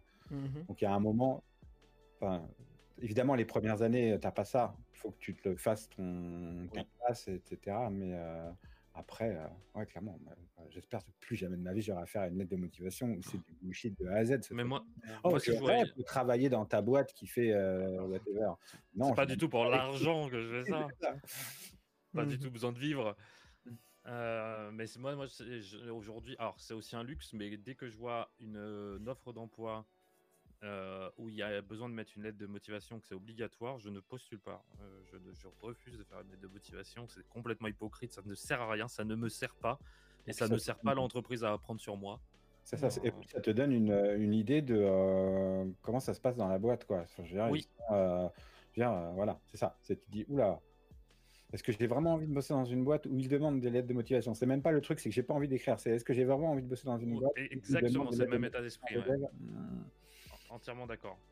Bah, Lettre comme ceux qui te demandent de venir à des entretiens, bon, c'est, ça, ça arrive, c'est de moins, de, moins le cas, ma- de moins en moins le cas maintenant, mais des entretiens en, en, en costard. Moi, je viens d'une époque de dev où euh, c'était ça, en fait. Enfin, quand tu j'ai pas connu. un entretien, tu y allais en costard. Sinon, on ne te recevait pas, quoi. Euh, J'ai jamais donc, connu ça, allais, moi, vraiment, euh. voilà, heureusement, déjà, déjà ça n'existe plus dans nos métiers, sauf à des postes euh, plus hauts, quoi. Mais, euh, Ouais, euh, à la Société Générale, quoi. Enfin, euh, Ouais, voilà. Je pense que dans, euh, dans trois quarts des boîtes, ça ne- ça n'existe plus en effet. Ouais.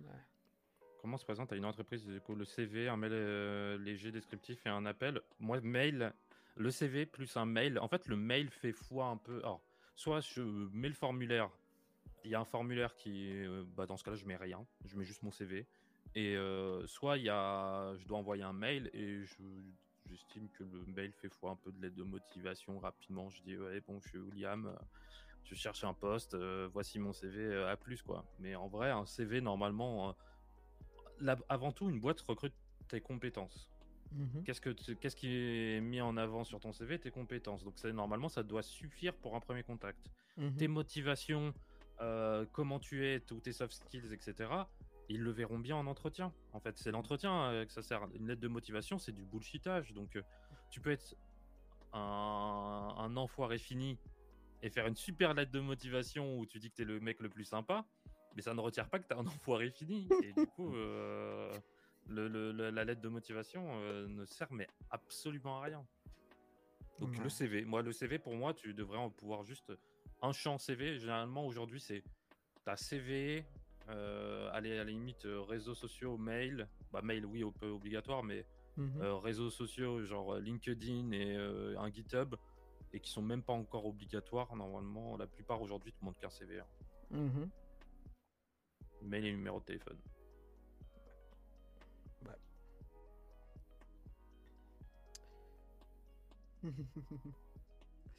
Je fais un entretien comme je travaille, t-shirt jean, ouais. Pareil. Je me rappelle, euh, le, le dernier entretien en costard que j'ai fait, c'était pour euh, chez Gandhi, où j'ai bossé pendant deux ans. À l'époque, j'habitais dans le sud et j'allais déménager sur, euh, sur Paris.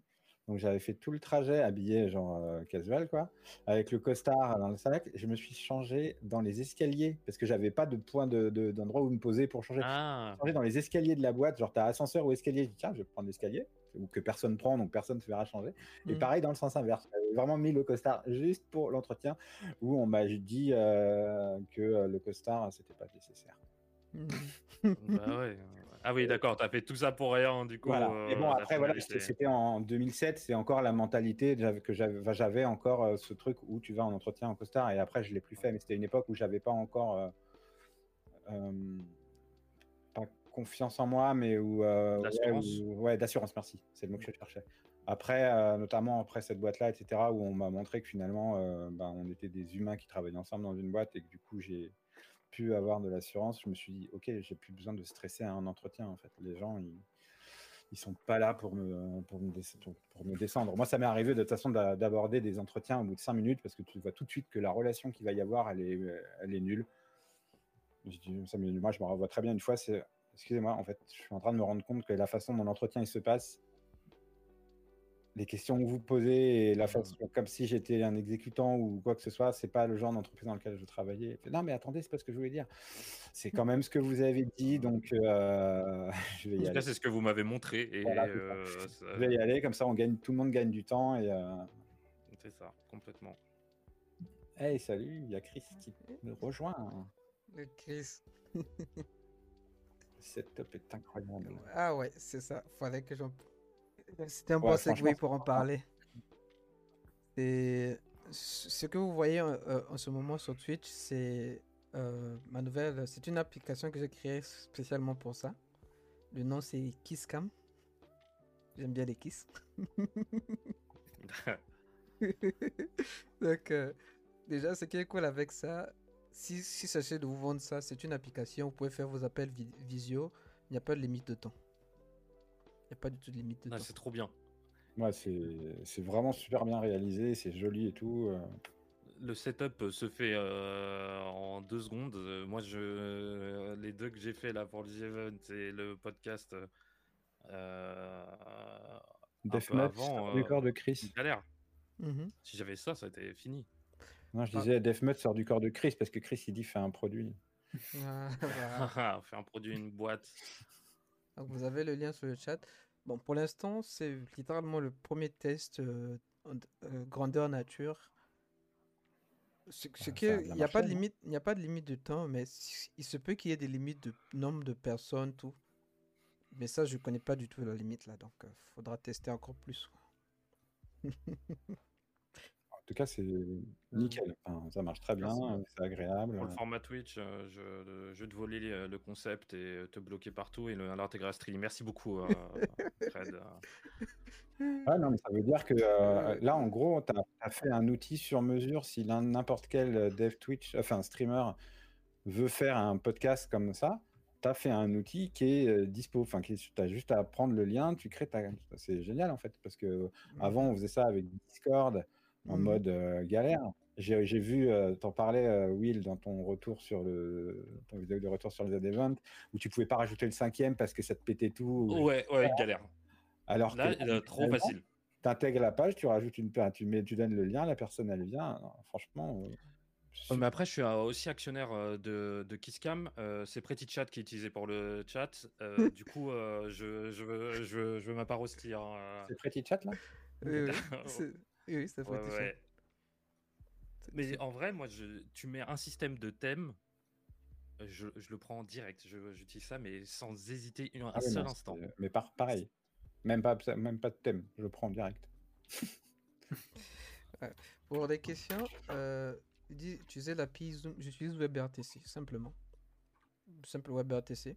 C'est d'ailleurs pour cela qu'il n'y a pas de limite de temps, c'est que c'est une connexion pair à pair. Mon serveur, depuis deux heures là qu'on est là, mon serveur ne subit aucune charge. Oui, donc tu auras au, au- au mieux les mêmes limites que tu as un con, un Zoom ou un Meet, ou etc. euh, ou le, le, le pair à pair, un WebRTC, le pair à pair, du coup, tu as quand même beaucoup de flux qui sont échangés entre les participants. C'est un peu euh, exponentiel avec le nombre de participants, donc ça peut vite être euh, compliqué si quelqu'un a un mauvais réseau. Ouais, mais ça, là, grosso modo, à 4, on n'a clairement pas de problème, et on a potentiellement tous les quatre des bonnes connexions aussi. donc. Ouais, ouais, oui, ça, ça, c'est vrai. ça ça. aide aussi. C'est ça, ouais. C'est ça. En tout cas, j'ai trop, En tout trop cas, bien ça a l'air bien, je connais pas. non, je plaisante. C'est un truc qui existe. Oh non, non, non, non, purée. J'ai été pris dans la. J'ai pris dans la blague. Ouais, pris dans le piège. Pris dans le piège. Le dieu du WebRTC, il est en face de vous, c'est étudié. là. voilà. C'est plus du franc, c'est plus du franc que du bac. Euh, à quel niveau? C'est une question, Idan En tant Donc ici, c'est plus du Les front. personnes qui- présentes, je- c'est c'est- c'est les fronts qui gagnent ici. hein. On, est, on est en Hmm. majorité. et- En âge, euh, par contre. Ah, mais on a perdu. On a tous perdu. Les même ba- le bac gagne. le- cumulé, le-. Ah oui, oui, on peut. euh, euh, le bac gagne largement. D'accord. D'accord. Donc, euh, euh, en termes de en termes de personnes. À part Ah. Je crois. Exactement, c'est le VRL. D'accord. Donc, euh, Ah, donc c'était une question en termes de personnes. Et ben, en gros, je suis le seul euh, des quatre qui est euh, pure back. dev back. Je fais du front de temps en temps euh, parce que je fais du web. Donc il y a un moment, il faut bien que ça ressemble à quelque chose. Quoi. Mais sinon, ça se transforme en souffrance. Mais euh, ouais, grosso modo. grosso modo, euh, Tu fais du front comme moi, je fais du bac, je pense. Ouais. C'est tu ah, le quand subis. peut-être pas. Pas à ce le point-là. Ah ouais, euh, comment ça Dans quel sens tu dis ça euh, Tu dis. Tu le prends comme tu veux. Qu'il y a vraiment je- deux je- chances. Hein. Je t'ai jamais vu faire du bac, donc je vais pas juger, je sais pas. Mais t'avais l'air, Ah, t'avais tu- l'air de dire euh, lors de ton stream sur le retour Z20 que c'était vraiment pas ton truc. quoi. Ouais. Non, je le subis plus que. Mais en Non, vrai, non, je le subis pas. Non, j'aime bien euh, bac, mais c'est juste que c'est ça m'intéresse moins, quoi. Non, je le subis pas. Ce que j'ai subi euh, clairement là dans mes dernières semaines, c'est la partie euh, design. Là, c'est ça que je subis. Mais on n'est pas sur le dev front. Ça, c'est la partie design. Ouais. Je, je sais, Mhm. je sais pas faire, donc là, c'est, enfin, une vraie galère. Mais euh, après, le front, enfin, je veux dire, je sais faire, euh, je sais coder. Finalement, Oui. coder. Et- Le langage, finalement, ça prend une nouvelle syntaxe, tu apprends un peu les paradigmes, mais voilà, même si t'aimes pas certains trucs du langage, si tu as certaines expériences, tu peux le faire. Ouais. Oui, Silverell, c'était bien moi. D'accord. D'accord. Hum, Une ou deux minutes avant de finir? Ça fait un, Pardon? un petit tour de, de chacun. Voilà, c'est ça là ce que je dis. Euh, donc, euh, je vous, je vous laisse vous présenter, vous pa- partager vos, vos, euh, vos liens Twitter, Twitch, euh, tout sur le chat. Parce que ici, on est, euh, bon, il n'y a que Ghostwave qui n'est pas streamer, mais nous sommes, enfin, il y a Will et Tweedy qui streament régulièrement. Will, il, est beaucoup, plus front et Tweedy beaucoup plus back. Moi, je fais les deux. Voilà. Et il y a aussi Ghostwave qui est parmi nous. Donc, Ouais, finalement, tu as bien réparti les, les, les- les rôles, quoi. Un, un, que de- un quasiment que back, un quasiment que front, et deux qui font, euh, qui font les deux. mhm, Bravo. C'est ça, quoi. Bien joué, Mhm. ouais, très cohérent. d'accord. Donc, euh, Au final, qu'on soit tous d'accord. C'est ça. c'est ça. Parce qu'il prouve que la question a été légitime, du coup. Ouais. Exactement. Mhm. Donc, euh, je vous laisse Alors, du coup, partager vos liens ou ou vous présenter, Will. Euh, bah moi, euh, du coup, des euh, je stream euh, pas de manière précise là ces prochaines semaines, mais je travaille sur un projet entrepreneurial qui s'appelle Streely, qui est un, outil pour les streamers. Puis voilà, vous pouvez me suivre sur Twitch ou sur Twitter avec le nom Will Traoré. Et puis merci Fred de, de- l'invitation, c'était très très cool et le sujet il était d'autant- tout autant. Oh, tu Mm. dis merci énormément. Merci. Euh, voilà. Je me suis Voilà dit, Fred allait le faire, mais comme. euh, ça venait Ouais, pas. on est mal accueillis, on est mal accueillis, Ouais. donc euh, Euh, je retire des points. oh, oh, désolé. Oh. Eh, y a- euh, pas de souci, t'inquiète, c'est ta première en plus. En- franchement, pour une première, euh, aucun souci technique, à part le fait que euh, on parlait au début euh, alors qu'on pensait. on entendait ce qu'on disait alors qu'on savait pas. Mais, euh, non, ça marche. Donc, euh, tu dis? Euh, bah, moi, DevBack, euh, et pour répondre à, à Idan, Idan, je sais pas comment on prononce, euh, oui, je dev. euh, bah, quasiment tout ce que je dev maintenant, c'est en live, que ce soit pro ou perso. Mhm. J'ai deux projets, vous allez me retrouver sur. Merci Will. Je n'en ai Ah, Will et Fred Tispa, merci vous deux. Du coup, vous me retrouverez sur ma chaîne. Euh, je stream quasiment tous les jours, souvent de nuit. En ce moment, souvent de nuit, ouais, puisque cette nuit, j'ai fait du minuit 9h du matin, par exemple. Mhm. Ah oui, euh, euh, il est à Las Vegas, euh, Tweedy, actuellement. euh, Donc pas souvent du du tout sur la bac, même time zone. ouais, généralement du bac, mais en ce moment sur mon side project, le titre de mes streams c'est un dev back qui fait du front. Oui oui, moquez-vous ou un truc comme ça. Parce qu'en ce moment je fais du front justement, donc c'était c'était assez amusant. Mhm. Et Ghostway Bah, moi, Ghostwake, hein, voilà, développeur euh, web full stack. Mais j'ai pas de stream, de chaîne YouTube ou quoi que ce soit. Même un Twitter Pour le moment. Pour le moment. Mais c'est un c'est un viewer euh, très agréable. Viewer de l'ombre, il est partout, tout le temps. Oui, Green Horse, j'ai passé les 500 euh, quelques minutes avant de couper les 500 follow quelques minutes avant de couper mon stream euh, ce matin. Mhm. Facebook. Et c'était bien cool. Ouais, c'est chouette. Merci pour l'invitation en tout cas. Ouais, Merci beaucoup, Bravo, Fred. euh, Fred. ouais. merci. Très très cool. Merci à vous tous d'être euh, passés sur ce stream. C'était la première euh, séance. Et il y en aura d'autres. Et si, euh, ouais. si.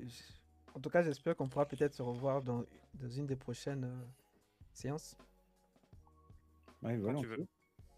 Volontiers, très agréable. Mhm. On a été bien accueillis. Bien acquis. oui. Donc, euh, sur ce, est-ce qu'il y a des gens qui, qui, qui streament aujourd'hui? Je pense pas. hein. Non, il fait, il fait, il fait pas nuit, donc pas moi. Ah, Pas tout de suite. Ah, Rendez-vous à 3h du matin pour midi. Ah, mais demain, c'est lundi. ouais. Ouais, parce que évidemment, hein, en streamant la nuit, à un moment, je sais plus trop quelle journée. Ah putain, je bosse. Ah, ça va être compliqué de streamer cette nuit vu que je commence à 9h. Ouais, ça va être compliqué. Ouais. Ah. Rendez-vous à 3h. Donc, donc euh, merci à tous d'être passés. Euh, je veux vous remercier et vous dire. euh, moi, oh, j'ai même oublié de faire mes présentations. Moi, c'est Fred, Fred Kiss. Vous le croyez ou non, ça fait partie. Tous ces, deux mots-là, Fred et Kiss, font partie de, de mon nom. Donc, ça marche très bien. Voilà. Euh, développeur euh, aujourd'hui. Voilà. Et euh, je stream euh, chaque samedi et dimanche. Le samedi, c'est dev sur mon projet perso. Et le dimanche, c'est soit vous aurez accès, soit on sera sur Kiss, Caf- Kiss Café, puis de mercredi. sur Kiss Café, le nom du podcast. Soit euh, on pourra, on va se balader un peu et faire du euh, tout et n'importe quoi. Donc, euh, Suivez-le. Sub T3. un Il T4. mérite. euh, je demande pas beaucoup, hein. Demande pas beaucoup. Demande pas beaucoup.